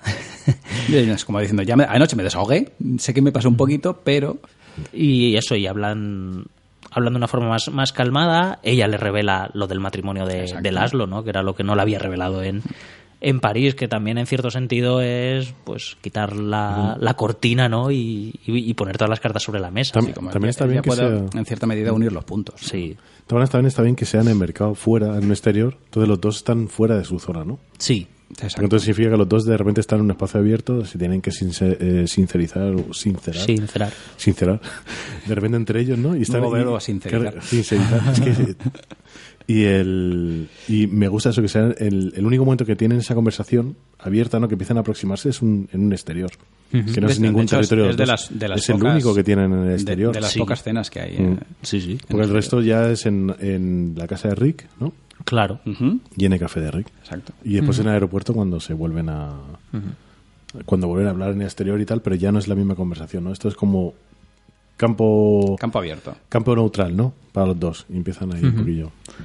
Y, y vemos también eh, un poco la declaración de amor de, de Laszlo hacia Ilsa, cuando, en fin, ellos también están compartiendo su, su momento de, de intimidad y le dice, y le dice, bueno, cuando Laszlo le dice solamente nos pueden dar un Uno. uno, eh, vete tú, y ella le dice que no, y dice, ¿tú qué harías? Y él le confiesa, dice, pues yo una vez intenté irme, pero Pero no pude. pero no pude, ¿no? Había algo que, que eras tú. y, y me la jugué. Y claro, ahí, este momento, Claro, pero ahí a lo mejor es un momento romántico, pero es importante para, para definirte al final lo importante que es ella para Laszlo. No, y aparte el tipo de amor que hay entre ellos, porque ella no le dice que le quiere. Claro. En cambio, eso le dice a, a Rick. Sí, sí, porque claro, ella, claro, ella, es- yo Es creo, que ella ella- está colada por Rick. Ya, pues que aparte ella, ella, en verdad es una lianta, tío. Ella es una cojones.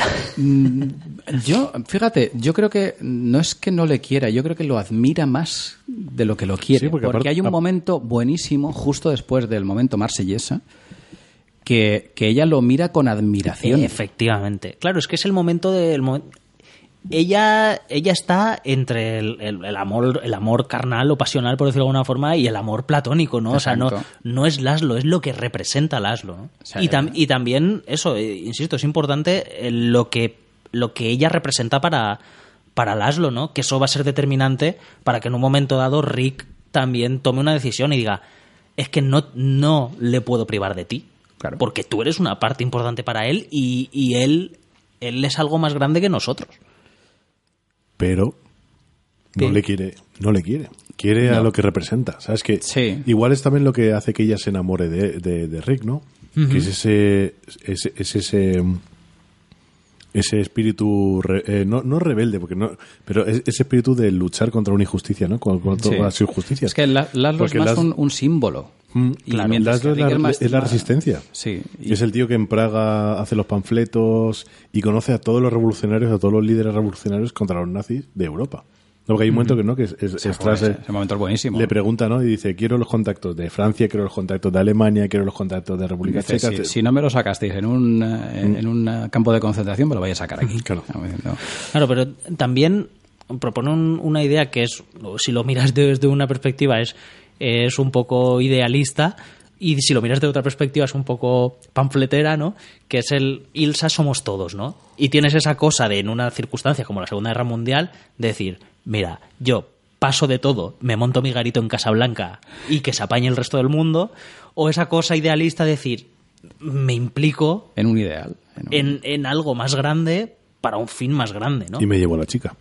Y sí, no, me refiero por parte de por parte de Ilsa, ¿no? De decir, me quedo con este y soy la reina de Casablanca De o me voy con Laszlo claro. y ganamos la De guerra. todas maneras, cuando hablábamos un poco de, de, de que Rick Café o Casablanca representa Europa en ese momento ¿no? de conflicto, Suecia en ese momento no había tomado una decisión. No sabía si unirse a Alemania o mantenerse neutral.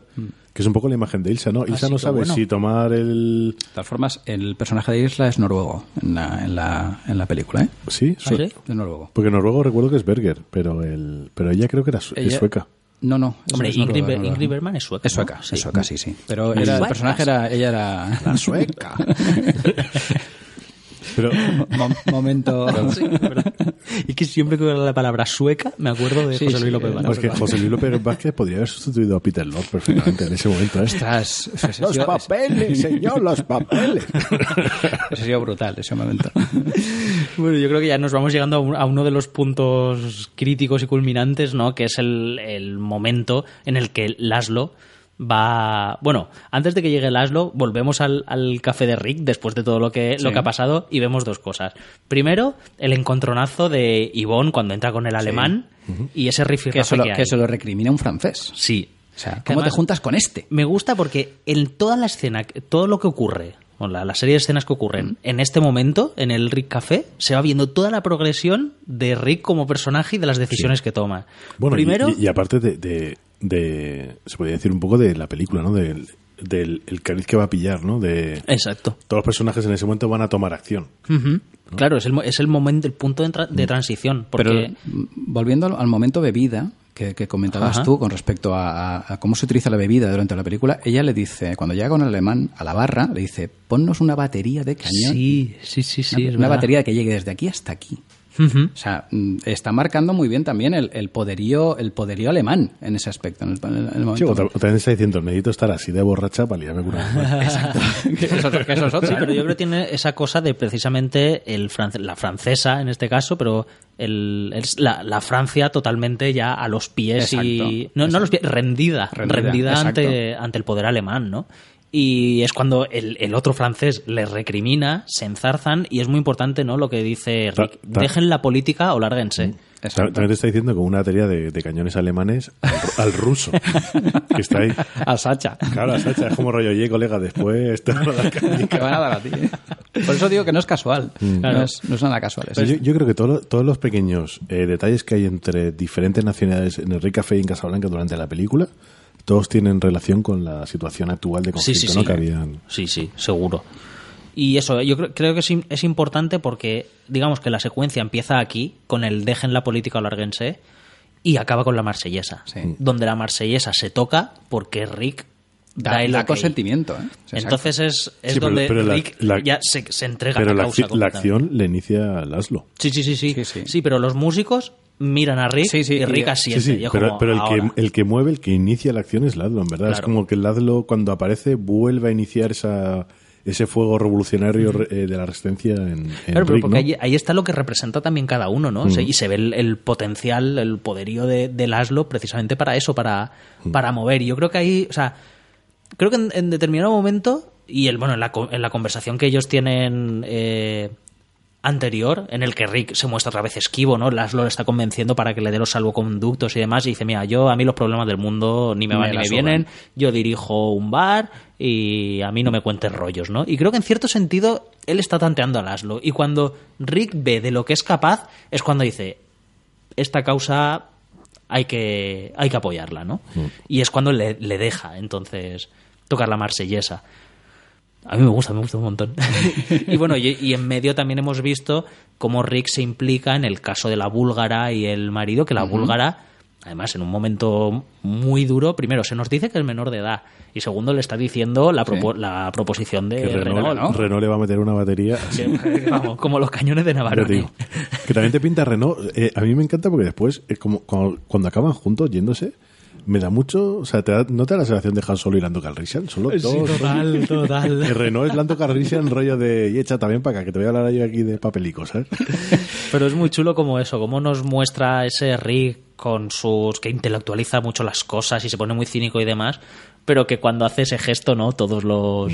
Todos los, lo que hemos comentado antes, ¿no? Todos los, los camareros y demás están como, ¡ay, qué bonito! Míralo lo que ha hecho por los chiquillos. Pero aparte, aparte de eso, es muy bueno, eh, eh, muestra muy bien cómo el personaje, cómo es el personaje de Rick en realidad, porque puede ser un cínico, puede ser muy cabroncete, muy, pero todo el mundo lo quiere, todos los que están a su alrededor le quieren, Claro. lo cual muestra muy bien en el fondo cómo es Rick. Sí, porque tiene un fondo de nobleza, ¿no? Pero, pero al fondo también muestra muy bien cómo es eh, Renault. Cuando le llega el, el- el marido, dice, no, mañana estaré allí, a, la- a las 8 de la mañana estoy allí. y Renault dice, haz lo que te dé la gana, y hasta 10 no Hasta aparezco. 10 no ¿eh?". es genial, tío. Pero, pero tam- el- también me gusta que Renault lo toma lo toma como. No es la primera vez que me pasa. Si este hijo de puta me ha quitado ya varios ligues, ¿sabes? Como rollo de. "Pf, pues bueno, además, mira otra. Luego le dice, mira, mañana va a venir una y me gustaría que... No me- no me la líes, ¿eh? Una, una, una rubia explosiva. Una rubia explosiva, sí, sí. y bueno, eh, No, pero solo una cosilla más. A mí me gusta mucho que Rick solamente necesita dar un ok para iniciar. sí. O sea, para. para, para o sea, no- solamente necesita un ok porque lo vemos también cuando firma el papel que pone Sí, ok. ok. Lo vemos con lo de la ruleta cuando dice apuesta al 20. O sea, necesita muy poco para iniciar una, una acción. Es un ok, un movimiento de la cabeza, Sí. tal. No es un personaje que tiene que, como Renault o Strasser, tienen que, de una manera un poco políticamente correcta, mover los hilos para llegar a un fin, ¿no? Eh, Rick solamente necesita una orden, ok, pam, pam, pam, para, para poder moverse. Claro, porque porque además es el- incluso, incluso cuando le dice va puesto al 20 y mm, no, no, vuelve a apostarlo, a apostarlo todo. Sí. O sea, lo, lo deja todo muy marcado y dice, ahora recoge la ficha y te vas. Sí, O sea, que, ya que- está. que es muy como ajedrez, son movimientos, ¿sabes? Pam, Claro. pam, son movimientos muy... Es la situación en la que se encuentra, ¿no? Porque a fin de cuentas, para que Laszlo lidere esa revolución como la marsellesa, lo único que tiene que hacer es entregarle los salvoconductos, ¿no? O sea, que al final está literalmente en, en su mano el, el futuro, ¿no? Sí.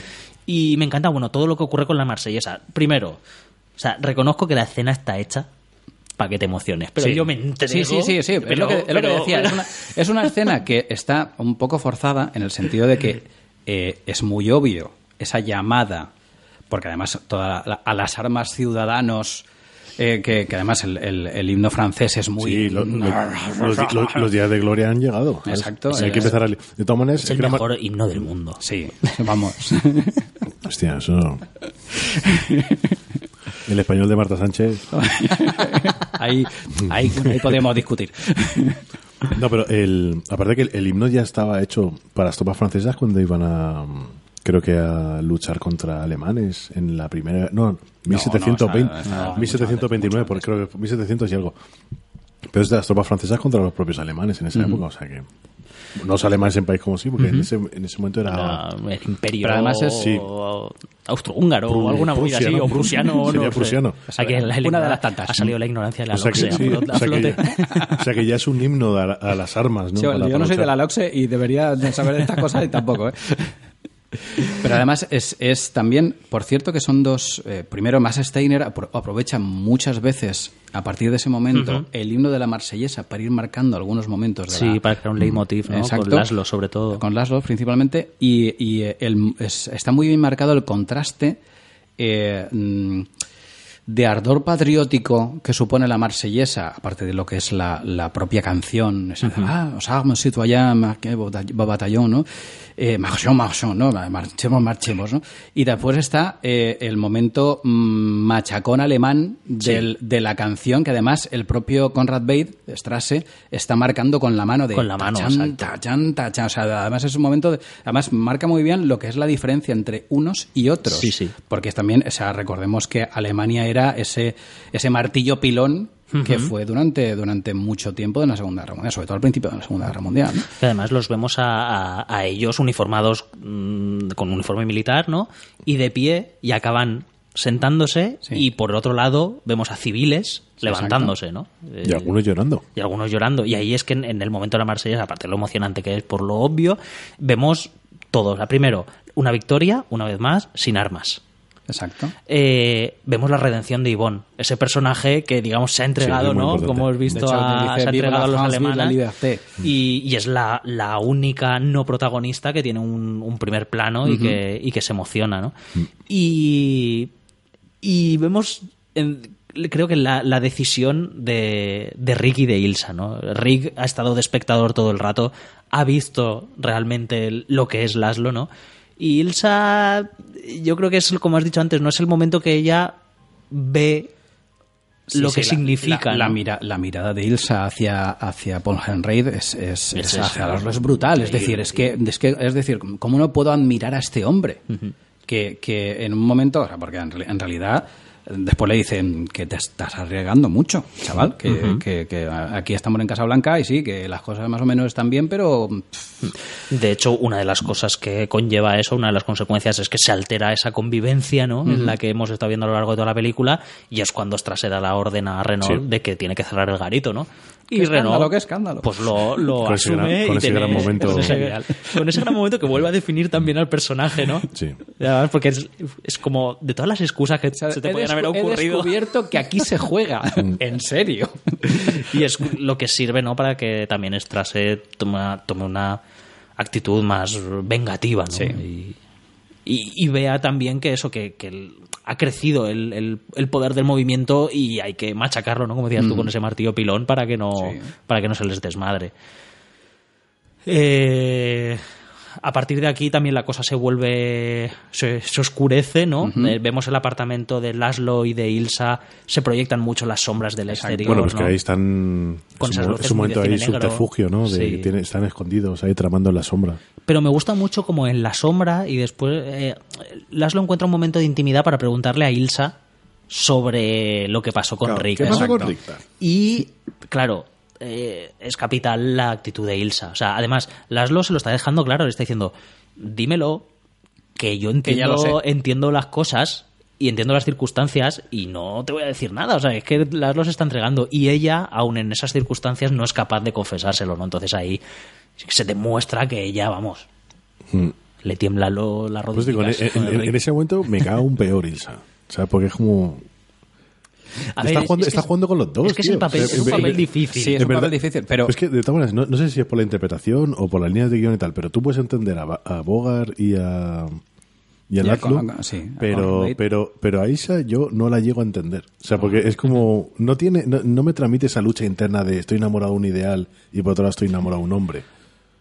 es, es torpe cómo lo, cómo lo resuelven en la siguiente escena. Que yo es la escena que veo más reprochable, que es cuando Ilsa va al Va al apartamento, apartamento de de, él, sí. de Rick, hablan un poco de todo, el momento que hablan un poco de Mm. la relación, acordaros de lo que os he dicho de las rayas horizontales, hay un momento que ellos se desplazan por esta cosa que se han perdido el cine, que Mm. hemos hablado en otras ocasiones, ¿no?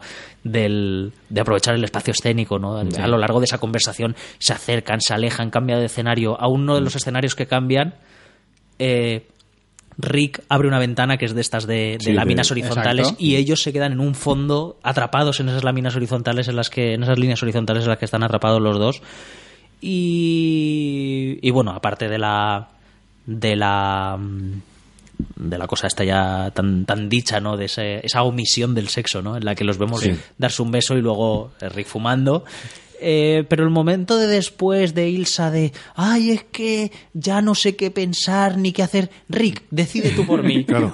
Decía, es- ah, sí, ¿me dejas el marrón? Es, es el único momento de la peli que digo, joder, con lo bien que estaba yendo todo, tío. Sí, tío, por eso te digo, a mí mm, eh, ella me cae mal. Eh, a partir de Sí, ese momento de, la, de, de Lalo, eh, no pasó nada. En- en- no pasó nada. Al principio, de hecho, hay, hay momentos que dices, eres un poco manipuladora. Sí. Porque además él dice, no, no, venga, ahora ya, venga, va, al rollete, que a ver si te saco los salvoconductos. Porque no sabes. Hay un momento que yo, yo, yo llego a pensar, dice, no Mira, sé. no, no lo había pensado de esa manera. Igual es también eso, ¿sabes? Rollo de, dámelo, vamos a tener sexo Va- así. Vamos, total. Venga, eh, sexo, de- sexo sueco, ¿sabes? De- de perdidos al río, Claro. que a ver si así te saco los salvoconductos, ¿no? claro. Y, y además, me parece que está bien resuelto, por ejemplo, eh, esa incertidumbre eh, por parte de Rick, o sea, por parte del guion, en lo que tiene que ver con Rick, cuando ella le apunta al corazón, ¿no? Y Rick le dice, dispárame, me harás un favor. O sea, él le está diciendo. O sea, estás viendo el dilema interno de él, porque él también le puede entrar a los salvoconductos y ya está, pero Sí. también está prendado de ella. Entonces está en esa decisión entre perderla y no perderla. Y esa, esa línea de dispárame, me harás un favor, eh, refleja de una forma tan elegante ese conflicto interno que luego el de la línea de, de Ilsa diciendo, elige ay, es tú". que no sé qué hacer. Claro, me es que- parece torpe. Claro, es que aparte, es que para mí ella ya no eh, ya se convierte en, en una persona que está ahí hasta el final, porque cuando coge el avión, en verdad las grandes líneas son de Rick, y aunque estén las miradas y tal, Sí. ella no dice grandes líneas. No, son de Rick y, y de, y de Paul Henry también. Sí. Pero el del personaje de, de, de Laszlo. Laszlo, mm, eh, sigue manteniendo también una unidad en su, Sí. en su Sí. personaje. Mm. Sin embargo, ella es. mm, Llega un momento en ya que. Como que, mira, decidid vosotros que yo ya me dejo llevar. O sea, ya- Yo ahí es donde creo que hay un intento de colar una escena romántica que se les va de las manos. Que a mí me, es la, la única parte de toda la película que me, me chirría, me desentona un poco con el, con el conjunto, porque es que la veo muy, muy típica, por decirlo de alguna Sí, forma de hecho, la, sencilla. tran- ¿no? la transición es un poco rápida también. ¿no? Como, Sí, es como como- ese, ese, eh, conflicto interior que tiene ella, como que de repente decía- también es como diciendo, "Fía, ya, eh, en cierto modo es como, como, como Ivonne, como ya, ya me rindo ya. O sea, si es que, mira, sí, yo a, a este mm, mm, siento admiración porque es un gran hombre, pero que estoy coladica por ti. ¿no? Y, y también, en cierto, en cierto modo, aunque esté mostrado de mala man- de no de mala manera. No, eh, argumentalmente. Tiene o sea, la, lógica. la- la finalidad tiene todo el sentido del Sí. mundo, ¿no? O sea, el, el- el mostrarte ese conflicto interior de los dos tiene todo el sentido del mundo, pero me parece que está resuelto. Pero, claro, pero para mí de una falla forma para un poco. No, y aparte falla a la hora de transmitirte ese conflicto. Sí. Sí. Porque en verdad es como que sí que es verdad que el guion va súper fluido, pero a mí me falta un desarrollo de ella Sí. a la hora de mostrarte ese conflicto. Porque el, el flashback que tenemos sí que podemos ver que han vivido juntos y tal, pero no tienes la sensación de entenderla a ella en ningún momento. Claro, pero es que ese momento, esa escena en el apartamento de, de Rick, es el momento para que ocurra eso. Para que, para que ella te muestre. eh, o sea, se desarrolle su personaje en, en- en ese, en ese aspecto. Y no está bien resuelto. Y, No yo, por- creo, y yo no- creo que es por un exceso de, eh, de, de- de tópico, ¿no? De, de colarte una escena demasiado romántica para la película que hemos estado viendo hasta ese Sí, momento. porque, ¿no? ade- porque además, lo- yo que digo, yo, yo hubo un momento que digo, mm, tú eres una manipuladora. O sea, tú dices, bueno, pues yo te pego un polvete, eh, re- re- re- rememoramos viejos tiempos y te saco lo que quiero sacarte. Cuando sabes, en realidad, porque el- por el personaje que te han mostrado hasta el momento, ella no es así. y, y yo creo que es por la... mm, no está del todo bien desarrollado en ese aspecto. Luego, en cambio, justo el momento que viene a continuación, hay un par de detalles que me parece que son increíbles, sobre todo de, de dirección, porque imagino que son, son decisiones de, de Michael Curtis, que es cuando Laszlo y Carl vuelven, porque, Sí, porque han de- deshecho la, la- la esta, la, la reunión de la resistencia. de la resistencia y demás.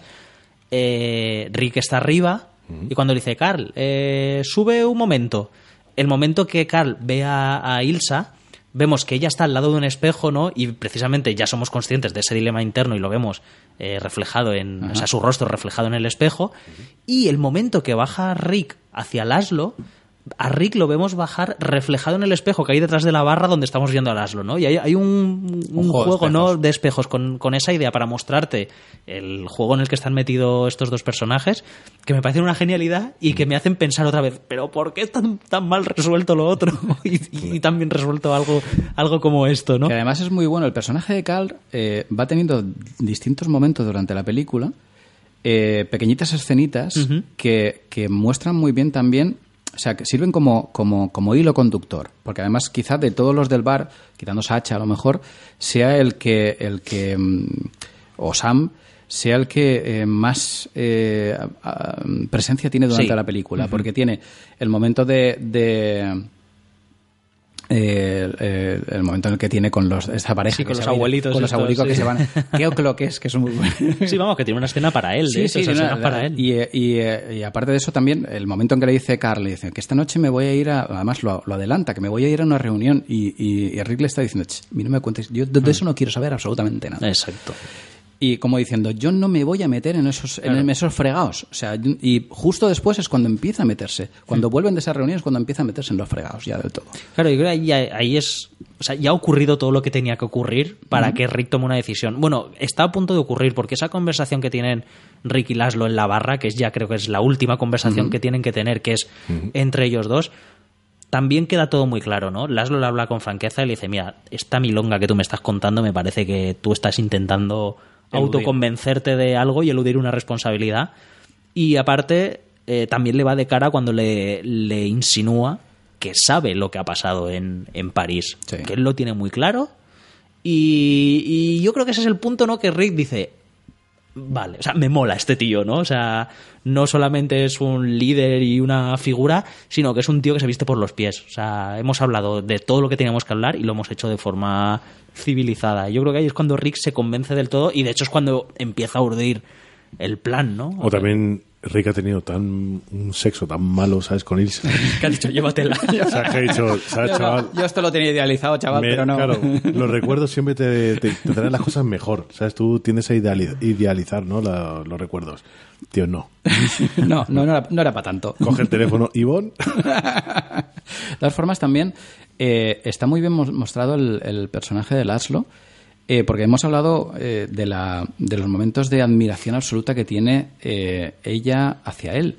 Pero también muestra muy bien, pero además él, él no lo muestra con mirada, lo muestra con palabras y con actos, la admiración que tiene él de él por ella. Él está Claro. totalmente y absolutamente prendado, no solo de la mujer, sino de lo que representa para él. Claro, es que de hecho es lo que lo, lo que lo distancia del personaje de Ilsa y de Rick, que es él sí que expresa, Sí, eh, sí que totalmente, exterioriza los sentimientos, ¿no? Mientras que los otros dos los están guardando. Y bueno, aquí ya prácticamente me, me gusta un montón este momento ya en la prefectura, ¿no? Cuando, cuando el Renault ya le está diciendo, a ver Rick, que te has apuesto a 10.000 francos, que tienes los salvoconductos y que Strasse no te gusta. Cuidadico con lo que vas a hacer, ¿no? Y O sea, bueno, es, y- es que es un momento muy bueno porque todos, todos saben perfectamente Mm. que Rick tiene los salvoconductos. Y además, se conocen todos tanto que, como aquí Renault lo demuestra verbalmente, pero Rick le conoce tanto a Renault que es capaz de engañarle porque él también sabe lo que va a hacer, ¿no? Sí. Y de cerrar el trato con, con Ferrari también en los mismos términos de que nos conocemos. Aquí a mi gente le sigues pagando lo mismo y a Renault también, claro. Exacto. De- intenta dejar cerrado absolutamente todo, ¿no? Y, y bueno, ya esto no desemboca en, el, en, en cuando se revela el, el plan de, de Rick o, la tra- cuando Renault se da cuenta de, de la trampa y también se cierra el círculo que empareja a Renault y a Rick, ¿no? Cuando le igual le apunta al corazón y le dice, Sí. bueno, pues dispárame la parte, mi parte menos vulnerable, Eso- ¿no? eso- Eso, buenísimo. Es, eso es buenísimo. Y, y- y me gusta mucho, ¿no? Como sigue hermanando a esos personajes. y Sí, no, aparte que Renault está, está sentado, ni le da igual. Ya. O sea, como otra vez Rick me la va a liar, tío, otra vez. Y ya prácticamente nos, nos precipitamos al, al final, ¿no? En esa escena fantástica del Bueno, en aeropuerto. ese momento ll- llamada a teléfono con el Strasse, te, pan- te plantan alemán como que no se entera de nada, ¿sabes? Como, ¿cómo tal? ¿Qué me estás contando? De hecho, es que los alemanes no están muy bien representados porque... Hombre, eh, yo, yo- yo creo que era una idea, ¿no? De la película, representarlos como Claro. máquinas, batallones, ¿no? Que avanzaban Sí, sí. al ritmo de esa música. Pero, ade- para- pero aparte de eso, eh, no están bien representados en el sentido de que por ejemplo, estábamos ha- hablando de cuando eh, Ilsa y Laszlo están en su, en su hotel, eh, que Laszlo se asoma a la ventana y dice, tienes ahí a tu, a tu vigilante, ¿no? Y, eh, y, de hecho Laszlo sale por la puerta sin ningún problema. No, pero es que aparte. se va a una reunión. No, pero aparte va a la misma esquina donde estaba el vigilante, ¿no? Sí, sí, Sí. va a la misma esquina. Sí. O sea, como diciendo, si es que mm, son, en el fondo son inútiles, ¿no? Y, y digamos que, joder, de- ya que tienen un servicio de vigilancia supuestamente tan, tan perfecto, se le escapa todo Dios. ya ves. No, Porque, y- porque Laszlo sale por la misma puerta, pasa por la misma esquina en el que estaba el tío que lo estaba vigilando. Ilsa sale por la misma puerta también y nadie va a buscarla.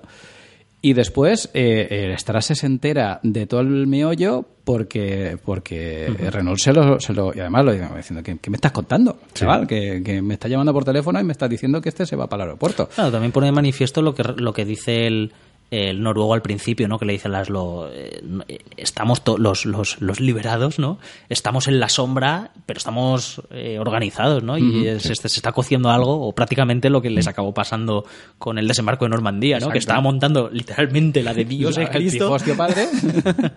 ¿no? sin que se enterasen y quizá no los alemanes también eh, pecando de, de arrogantes no Sí, como, sí, sí, de- de- van van un poquito de como sobraos. determinadas determinadas decisiones no que llegaron a tomar en determinados momentos y que les llevaron a grandes derrotas ¿no?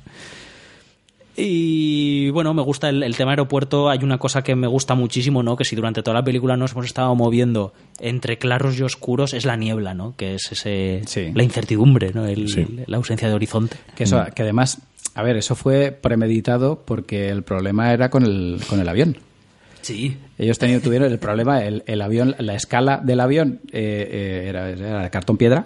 Sí, y y tenían enanos, ¿no? O tuvieron que poner, claro, porque, las, porque la escala y los que están de fondo eh, eh, eran ena- tuvieron que ser enanos para mantener la escala y claro, dijo Michael Cortana, ponemos una, una niebla aquí para disimular la cosilla y, y queda de Sí, puta porque, madre. porque hay que decir que la película se rodó durante el conflicto. sí exacto. Entonces Y- y tenían en prohibido utilizar aeropuerto con aviones entrando y saliendo para el rodaje. Sí, creo que la única escena fuera de, del Warner es el momento que el, que el avión aterriza, que está rodado. La del principio sí que está rodado en un- en un aeropuerto de verdad con un avión aterrizando. Claro, de hecho, pero todos el estu- resto es todo estudio. Todo es estudio. Y de, de hecho, el pianista Sam es el único tío de todo el reparto que estuvo en Casablanca. Quiero decir, de hecho, el, el pianista es una estatua.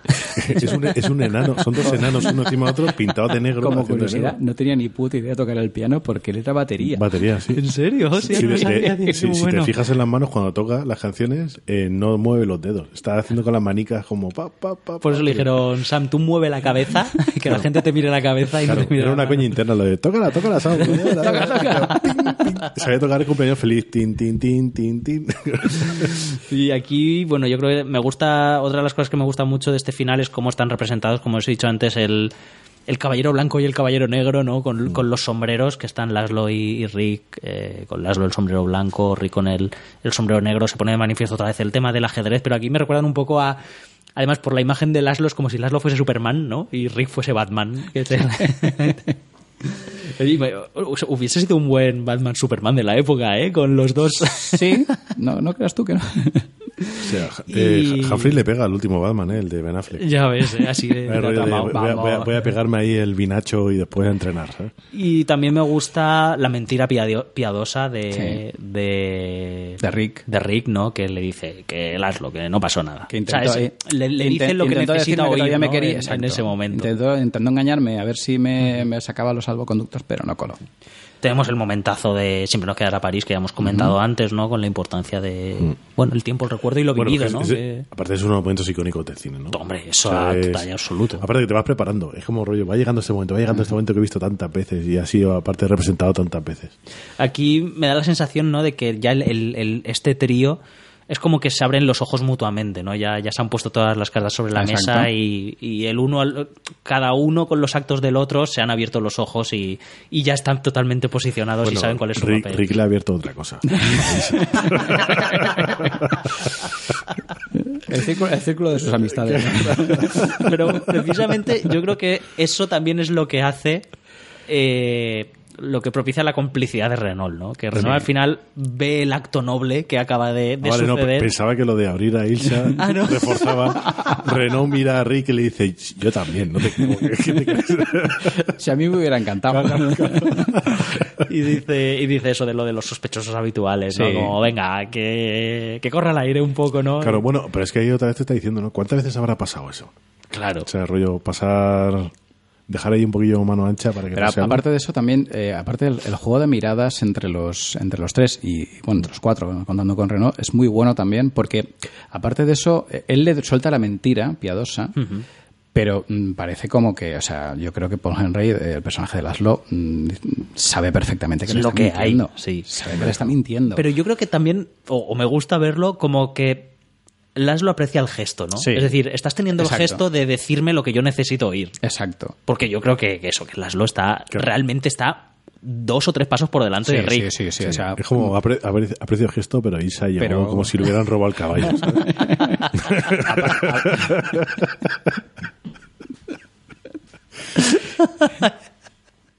Joder, es que me he imaginado la silueta de Ilsa en la niebla con las, las- andando con las piernas arqueadas. ¿Por qué te crees que lleva abrigo Como, largo? Hasta de- luego, Casa Blanca. también, también hubiese sido una imagen para la historia. No, y luego hay, hay algunos elementos aparte de la niebla que me gustan mucho, que es, hay un plano que realmente he sido consciente de él esta última vez que he visto Casablanca para, para el podcast, pero que me ha gustado muchísimo. Es un plano fugaz, no sé si llegará a los dos segundos de duración, que tampoco sé por qué es tan corto. Que es, una vez que el avión ha despegado, hay un plano desde no sé bien qué punto, pero que es un, un plano picado, ¿no? Y vemos una verja que cubre, que cubre como un cuarto de la pantalla, la pista de aterrizaje vacía con la niebla y detrás de esa verja eh, Rick y, y Renault, Renault. ¿no? Como atrapados en esa Casa Blanca, ¿no? Y, y además es, que creo que es justo el momento después en el que se cierra el círculo con ellos mirando el avión marcharse, que se cierra el círculo con el plano que hemos visto inicialmente de ellos mirando al avión llegar, ¿no? Exacto. Y ellos un poco como... Si en, si en, el, en el primer plano del avión llegando veíamos un poco los deseos de Rick de quizá marcharse, aquí lo vemos como que, bueno, lo que se está marchando es... Es, es otra parte de él, ¿no? Es lo que él ha conseguido para la guerra, que es lanzar a Laszlo, pero él también sacrifica algo, ¿no? Y se queda prisionero en Casablanca. Bueno, maneras, eh, cómo está hecho la, la toma, es van de manera ascendente y van los dos juntos, ¿no? O sea que también es como se separan de lo que hay, ¿no? Si fuera un plano que volvieran, dirías, no, no ha habido ningún tipo de progresión, ¿no? Pero ya se marchan los dos, con aparte con lo de la Sí, amistad con y la tal. amistad y todo este tipo de Y sabes cosas. que a partir de ese momento la van a liar. Aparte de eso, hay, eh, volvemos al juego de miradas, que hay un juego de miradas buenísimo. Eh, primero, eh, con de eh, cuando están ellos tres, que él, él le dice a Ilsa, bueno, pues mira, hemos recuperado París, hemos recuperado ese momento y tal. También eh, eh, las miradas de ella son de, joder, que, en el fondo te quiero. Eh, la mirada de Paul Henry, que por cierto dice, mm, eh, eh, dice una frase muy buena de que ahora sé que venceremos. ahora esta vez ya sé que venceremos. Y cuando ellos dos se van, cuando se van Ilse y, y, y Laszlo, ella le pega una mirada casi de soslayo Sí, sí, sí. De, de- de admiración absoluta. Sí. Que, que en el fondo eh, diciendo, bueno, pues me voy con él, pero es que, joder, que, que este tío es muy grande. ¿Nos da la sensación de que después de la guerra, una vez ya habiendo ganado la guerra, Ilsa acabaría dejando a Laszlo? Ya, la chava ya has hecho lo tuyo. Sí, eh, yo creo que ya cumpliendo su papel y se reencontraría con Rick. Quizá. Hubo una, hubo una idea de, con- de hacer una continuación de Casa Bueno, hay una continuación, ¿no? En un libro, ¿no? Del 90. Sí. Que se llama Casablanca, creo que cuenta que se vuelven a recontar después de la guerra. Y bueno, y el último detalle que me gusta mucho, ¿no? Que es el, el del agua de Vichy, ¿no? El Hombre, del sí, agua de Vichy. Cuando lo tira. Es, eh, ver, Tirándolo. eh, eh, es muy, es muy, es Muy obvio. Es muy obvio, ¿no? Pero, aquí viene. Yo siempre lo había visto por lo obvio, ¿no? Pues el Renault tirando el régimen de Vichy a la basura y pegándole una patada, ¿no? Sí. Que es de lo que ha estado un poco alardeando toda la película. Pero Carmen vio otra cosa que me pareció súper interesante, que es con la idea del champán que hay a lo lar- a lo largo de toda la película, es decir, el agua de Vichy es como el champán pero insulso. ¿no? Descafeinado. Sí, es- es- y aparte es agua. Claro, es, es, es agua, ¿no? Ese- ese es el champín, como- es el sí, champín, es el no, ni-. Ni, eso, o sea, porque no, no tiene ni, no tiene ni sabor, ¿no? Y, y la idea de que realmente eh, eh, Renault haya estado viviendo eh, bajo un régimen descafeinado, no bajo un régimen, bajo una idea descafeinada en la que de fondo no había nada, ¿no? O sea, representar el, agua de Vichy como un sucedáneo Del champán. eh, del, del champán me gustó un montón. O sea, aunque Renault creía que estaba que tomando partido de esa forma él estaba viviendo en un mundo de champán, realmente estaba viviendo en un mundo de agua de Vichy. y, y visto así, me gustó mucho más. De todas maneras, has visto cómo bebe el agua, ¿no? O sea, le pega un sorbo y es como rollo, me vuelvo al champán. Tira la botella como, qué casualidad, que es bichi, sí, pero que esto es una puta mierda.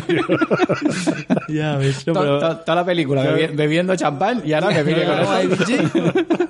El agua No, para no, las pero, ranas. pero vistos así, con esa interpretación, dije, mira, me la quedo para futuros visionados. Me, A- me aparte, mucho. aparte de eso, eh, eh, como curiosidad, está, está el, el- Por cierto, que en, en castellano no está, no está traducido. O sea, arre- dice arresten a los sospechosos. Cuando en la versión original dice a los sospechosos habituales. Habituales. Que por cierto, de ahí sale la película de Brian Singer. De sospechosos habituales, viene el título de ahí. Pero eh, cuando se montó la primera vez, eh, vieron que no funcionaba. Porque no había ese juego de miradas entre Renault y, y, eh, y Rick, porque cuando, si os dais cuenta, cuando llega los, los, llegan los gendarmes, eh, mm, ah, han matado al, al, al, al- al capitán Strasse, ¿no? Al coronel Strasse.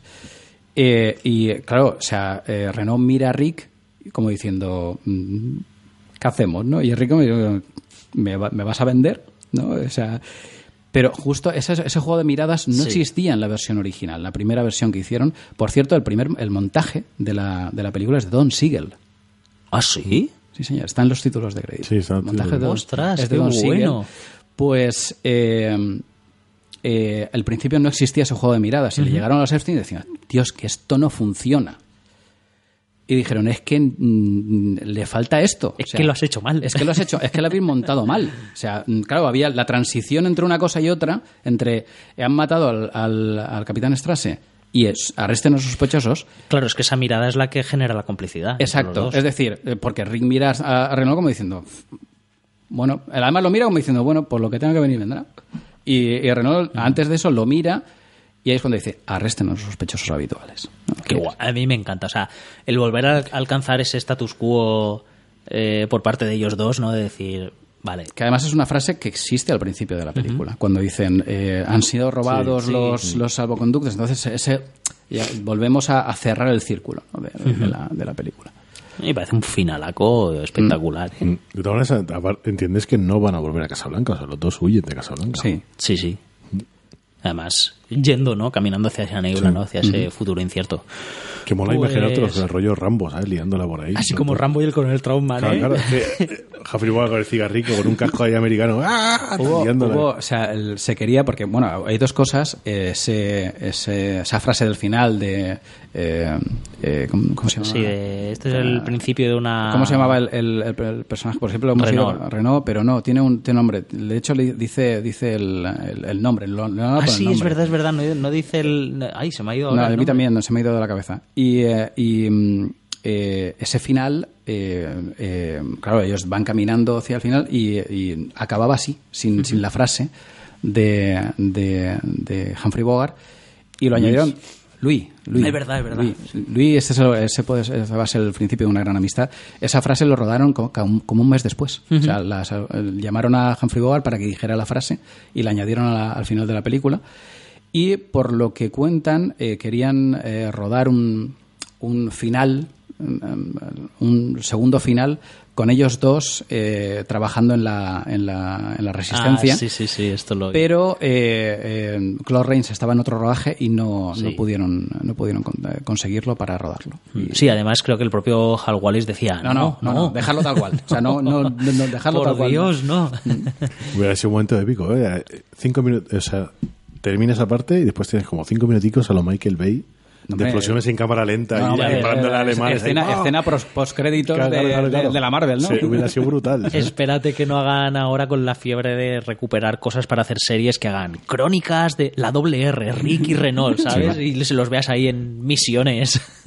No, bueno, y ahora con, con la capacidad de CGI para recuperar caras. ya ves.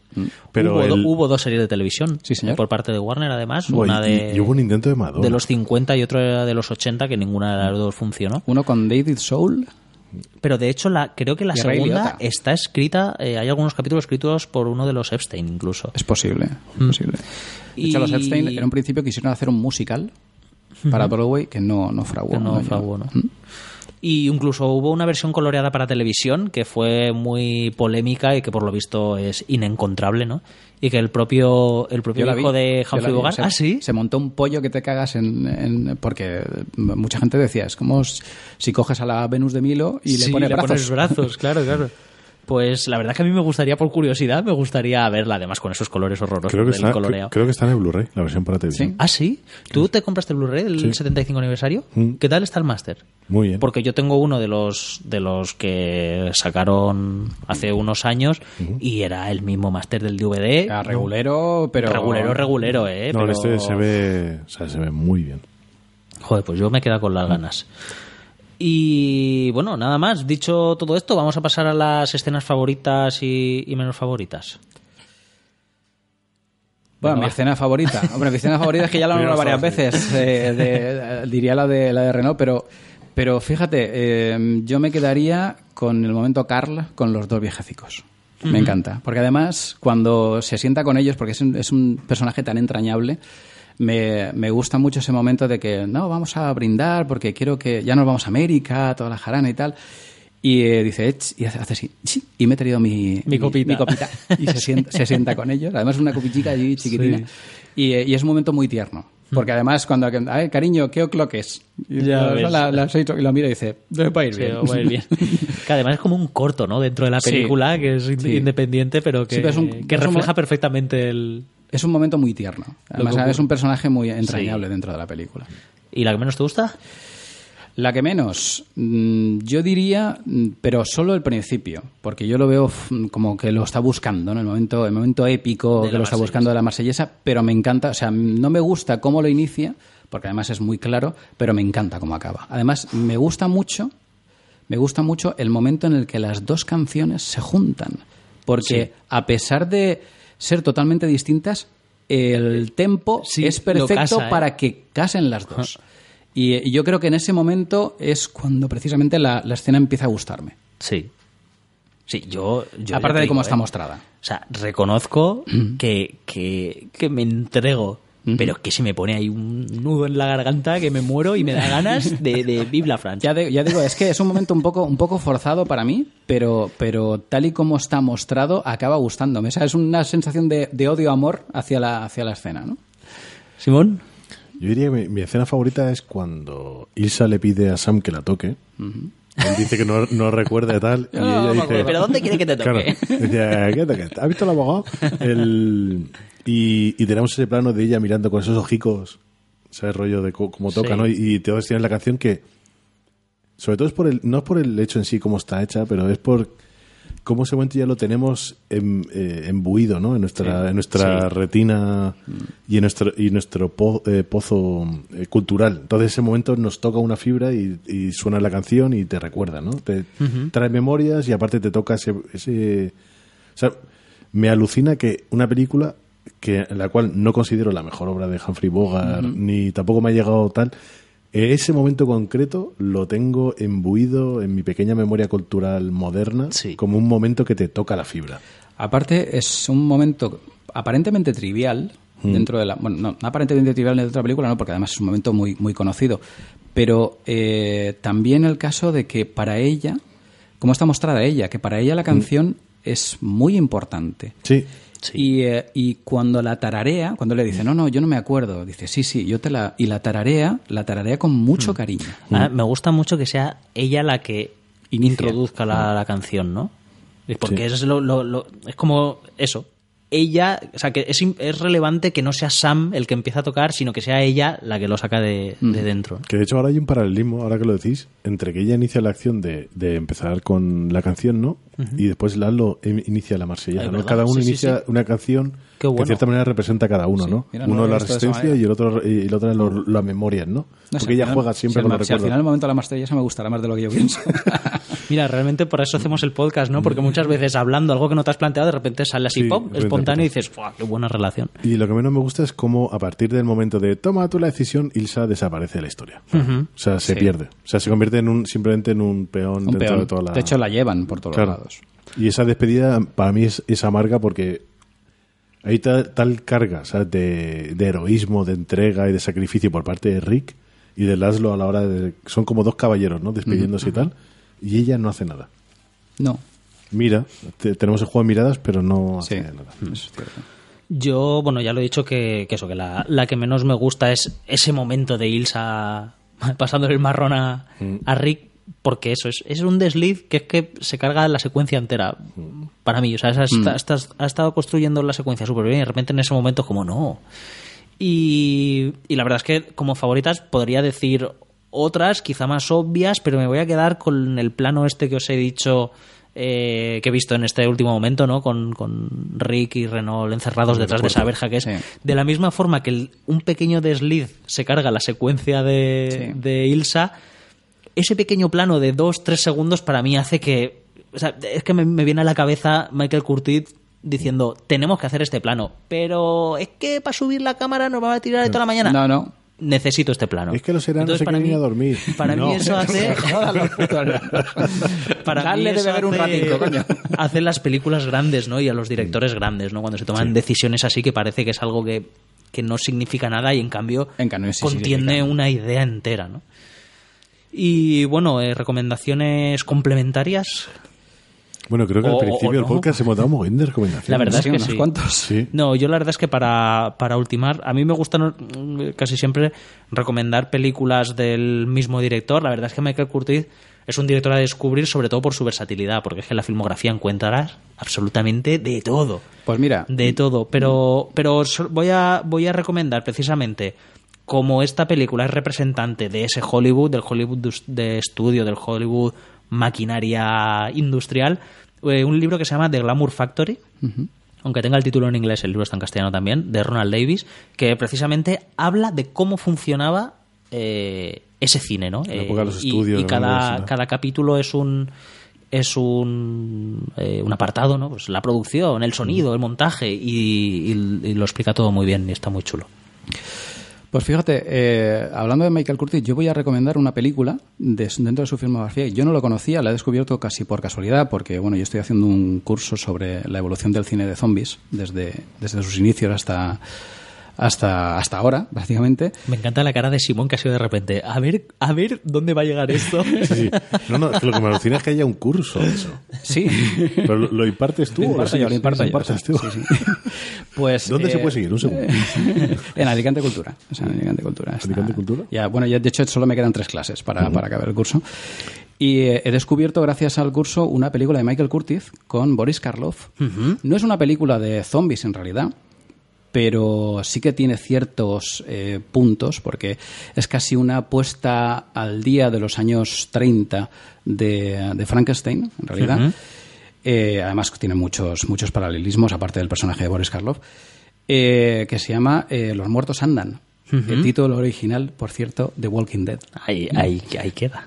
Eh, es una estupendísima película de Michael Curtiz que yo desconocía y que la verdad es que, mira, por gracias a este curso he podido, he podido recuperar. Genial. Cómo pasamos de, de Casablanca a, a los zombies. zombies. Zombies. Y eh, no tiene absolutamente nada que ver, ya que estábamos hablando de un libro, yo es que lo he traído, además lo he traído con toda la intención, es un eh, libro magnífico, de, de- además de una peli magnífica, de, de- que es La princesa prometida, y he traído el libro, un libro de William Goldman, de grandísimo William Goldman, porque se publicó hace 45 años, el pasado, de, el pasado 10 de abril, se, pasó 45 años de que se publicó este magnífico libro, por cierto, que es La princesa prometida. De un magnífico guionista. también. Exacto, sí señor. Joder, cuánta información en tan poco. Ya te digo. Tío, a veces se nota cuando está Pablo. El- y ahora cuando tienes que poner ¡zas! en toda la boca. Eh, yo creo que no había traído nada para, para recomendar.